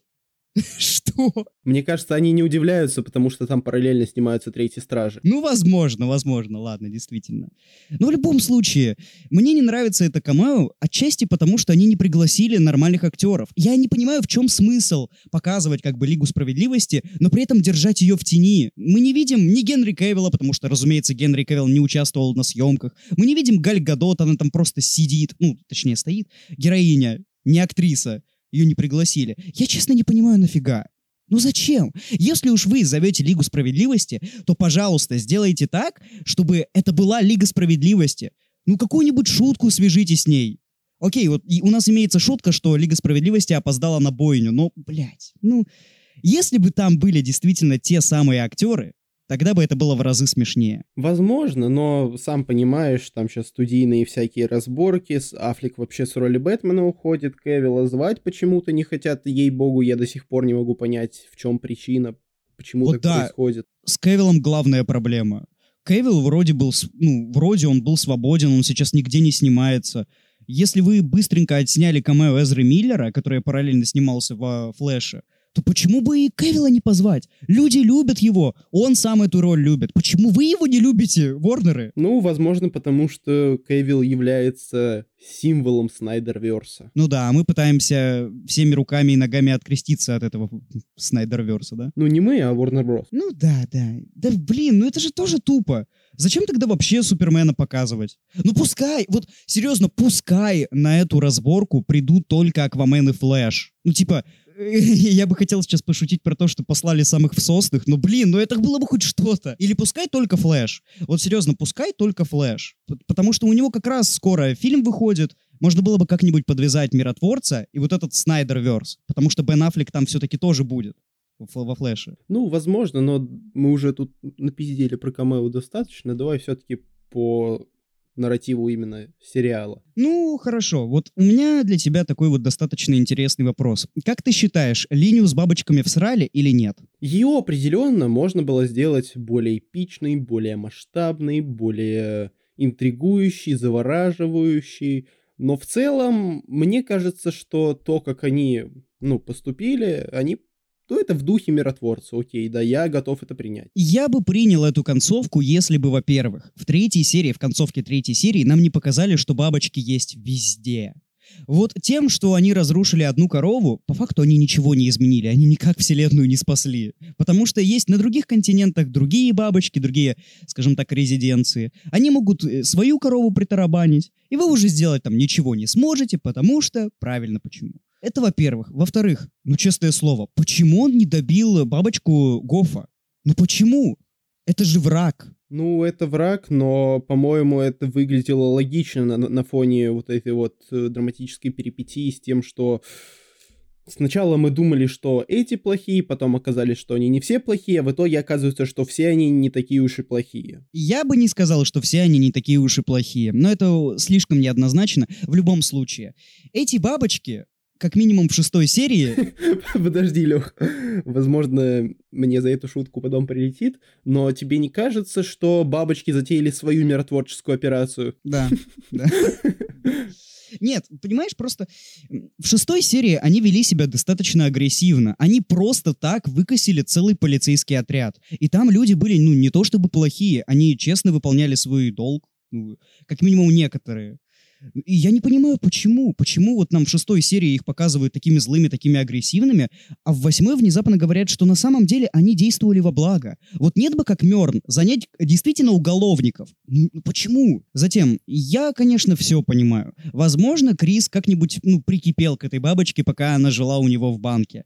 Но мне кажется, ради сохранения в первую очередь национальной безопасности он должен был ее пришибить. Он не должен был в конце эпизода давать ей полакомиться вот этим вот, чем, что они, ну, чем они питаются. Он должен был ее затоптать, он должен был ее застрелить, что угодно. Но потому что она потенциальную угрозу имеет. Она сейчас вот будет до поры до времени летать, а затем ей понадобится какой-то сосуд, и она просто в какого-нибудь чувака прилетит и займет его тело. Возможно, но, ну блин, мне кажется, это действительно вот в духе персонажа Криса, потому что, ну, ну блин, ну будем честны, почему он не мог так сделать? Он мог так сделать. Э, Нет, он не мог так сделать, элементарно. Потому что на вопрос Адебаю, почему он не принял позицию бабочек, он говорит, что хотел защитить друзей. Что мешает бабочке Гоффа сейчас вылететь из этого подвала и в какого-нибудь Экономоса ну, влететь? Вот что им мешает? Ничего ей не мешает. А она может быть зла на Кристофера, что он все завалил. Ну, не знаю. Ну, блин, это такой... Просто я в этом не увидел никаких э, серьезных траблов. То есть у меня с этим не возникло особой проблемы. Я такой, ну, окей, он так сделал, да, окей, я его понимаю, допустим. Это может быть затравка на второй сезон, и, скорее всего, это и есть затравка на второй сезон, но мне в любом случае кажется она какой-то слишком натянутой. Затем, э, это, конечно, уже, возможно, просто придирка, но мне это показалось забавным, я на это обратил внимание.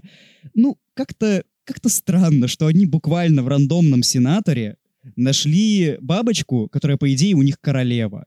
Какого хрена? Почему она сидит в сенаторе? А в ком она должна сидеть? В президенте? Да в ком угодно. Можно, можно и в президенте. Почему именно этот сенатор? Ну, это сценарная условность, наверное. Ну, то есть... Это какой-то слишком рандом. Просто потому что до президента миротворец, разумеется, бы не смог добраться. А вот до какого-то рандомного сенатора, дом которого охраняет лишь один долбоеб в зеленом, ну да, наверное, да, смог бы. Кстати, зачем этот долбоеб зеленый вообще нужен был в сериале? Ну да, тоже непонятно. То есть он появляется в какой? В третьей серии? Немножко машется, Экономос его задалбывает. В четвертой серии он практически весь эпизод пролежал в отключке. После этого нам в шестой или седьмой серии показывают, как он идет в магазин. И, и в восьмой он просто приходит уже на всю эту бойню, когда она закончилась, и смотрит разочарованным взглядом. Какого хрена? Кушает читас и плачет. А я еще не понимаю, они такую большую роль ему выдали в интро, то есть миротворец его берет и так приподнимает. Я лично подумал, что на нем будет что-то завязано, что он играет какую-то важную роль. А по итогу, ну это просто... Я, честно говоря, подумал, что это может быть э, какое-то камео каскадера, возможно. Но я ничего такого не нашел. Да и в целом, миротворец имеет ряд, ну, таких Ощутимых недостатков. проблем, да, ощутимых проблем, но в целом и в общем, ну, лично для меня, это, ну, это хорошее шоу. Ну, да, он негатива не вызывает. Опять же, это, конечно, дело вкуса. Кому-то может нравиться такой юмор, кому-то может не нравиться. Вот я лично до сих пор не определился. Вот первые пять эпизодов мне шутки категорически не нравились. Я не получал практически никакого удовольствия. Но в последних трех эпизодах внезапно что-то повернулось, как будто Джеймс Ганн крутанул рубильник, и мне внезапно стало смешно. Я, возможно, просто смирился, либо так уж вышло, что когда выходили серии с 6 по 8, я смотрел фильмографию Адама Маккея, и я просто, ну не знаю, приспособился к какому-то тупому юмору. Я не знаю, но почему-то вот именно с шестого эпизода мне стало нравиться. А мне юмор э, сразу нравился, я люблю такой, я люблю сортирный, прям такой отборный сортирный юмор. Кал. Поэтому, ну, блин, я всегда, я всегда любил шутейки Джеймса Гана вот э, с первых стражей. Да, с первых стражей. До этого я Джеймса не смотрел. Ну, первые стражи стра... Так, в смысле, первые стражи были... Там не особо-то много было сортирного юмора. Ну или, во всяком случае, он был очень в таком умеренном количестве. Он не раздражал там. Вот во второй части, да, он понял, что ему, скорее всего, уже абсолютно все простят, и он, не знаю, просто нажал на газ и до конца со своими сортирными шутками херачил. Но я хочу сказать, вот если тебе вторая часть нравится чуть меньше, или просто даже меньше, не чуть, Мне она просто не нравится. то мне она нравится больше. Я обожаю вторую часть Стражей. Просто вот э, в сердечке One Love. Ну вот это как раз и о том, как разные люди могут воспринимать юмор. Мне не особо нравится «Отряд самоубийц», хотя, честно скажу, вот после «Миротворца» я стал его немного больше ценить. Я не знаю почему, наверное, потому что я порекомендовал другу «Миротворца» посмотреть. Он, прежде чем начать э, смотреть сериал, посмотрел «Отряд». Ему зашло.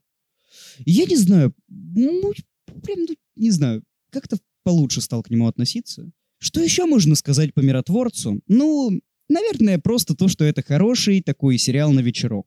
Я говорю на вечерок, потому что он именно так и работает. Ты приходишь после тяжелого трудового дня, смотришь «Миротворца», и в целом тебе норм. Ты не испытываешь каких-то выдающихся эмоций, ты не кричишь, что это шедевр на 10 из 10, но тебе просто в кайф. Да, именно так вот, потому что я смотрел серию каждый вечер, вот как они выходили, я садился с девушкой, смотрел «Миротворцы» и улыбался, смеялся, иногда даже грустиночку ловил такую приятную, рефлексию испытывал, так сказать, э, по определенным темам. Ну и, конечно же, конечно же, я по несколько раз пересматривал шедуральную заставку. А я отдельно пересматривал нарезку под э, песню «Reckless Love Monster» с шестой серии. Это Да. серьезно, я не перестану это повторять. Это лучший эпизод всего шоу. Кстати, блин, ну, музыкальное сопровождение, как всегда. Вот, э, как всегда, блин, Джеймс Ган умеет это делать, и он это делает. Он выбирает такие умопомрачительные треки, что, ну, сердце, не знаю, чувствует какое-то такое искреннее тепло от э, того, что ты слышишь ушами. И надо отдать ему должное. Он всегда откапывает какие-то малоизвестные треки. Либо известные, но в прошлом, и сейчас о них много кто позабыл. Потому что не хочу называть конкретных имен, но один фильм, который называется «На Кру» и заканчивается на «Элла», буквально каждые, сука, 3-5 минут вкидывает какую-то, э, безусловно, отличную музыку, но она никак не подчеркивает сцену, никак ее не дополняет, ник- она просто звучит. И она звучит хорошо, но что-то я не знаю, мне такое не нравится, мне это не по душе. Перебор, А перебор. вот Джеймс Ган, да, там действительно какой-то передоз получается, потому что, с моей точки зрения, какие-то классные треки, они должны играть все-таки на сцену и как-то ее выделять на фоне остальных. И вот Джеймс Ган это делает отрадно, он не злоупотребляет с этим. Вот когда нужно сделать какую-нибудь трогательную, либо веселую, либо какую-то криповую нарезку, как вот с песней «Монстр», он это сделает. И это замечательно. Я последние несколько серий буквально смотрел э, с Шазамом на готове, ожидая, что если сейчас какая-нибудь классная музычка начнет играть, то я сразу нажму на кнопочку, и у меня будет пополнение в плейлист. Спасибо, Джеймс Ган. Да, и в целом спасибо всей команде за такое хорошее, действительно качественное супергеройское шоу, которое может подарить положительные эмоции, конечно, да. Я еще добавлю, что видно ребятам, которые снимали «Миротворца», самим на съемочной площадке было очень весело. И я считаю, это дорогого стоит. То есть, когда людям, которые снимают для нас какой-то контент, классно, они веселятся, им круто, они делятся с нами этим опытом, и получается, что и мы веселимся вместе с ними. Это замечательно. Да, еще поздравляем Джеймса Гана непосредственно помолвкой. Он сделал предложение Дженнифер Холланд. Блин, слушай, а ты представлял себе, как он это делает? Э, Нет, и боюсь, что я не хочу этого представлять. Не-не-не-не. Я просто к тому, что он это сделал буквально со дня на день, когда выходила премьера «Миротворца». Так вот, что если они смотрели этот финальный эпизод, Когда прямо она когда она оживает в больнице, да, Или либо когда она умирает, либо когда она оживает в больнице, он внезапно достает кольцо. Я подарю тебе новую жизнь. Знаешь, что делать, Фродо. Да, в общем, что, давай заканчивать, наверное. Да, мы сказали, в принципе, все, что хотели. Несмотря на то, что я редкостный душнило, в этот раз, мне кажется, я все-таки, ну, больше положительно отреагировал. Я не стал чересчур душить. Хотя, безусловно, были моменты, были. При этом половину, при этом половину записи ты бубнил, что тебе не понравилось. Ну, это по восьмой серии. Зато вспомни, каким я замечательным и положительным мальчиком был при записи, ну, при обсуждении шестой серии. Там я вообще был чудесным. Да ладно, не оправдывайся. Нет пути домой, говно.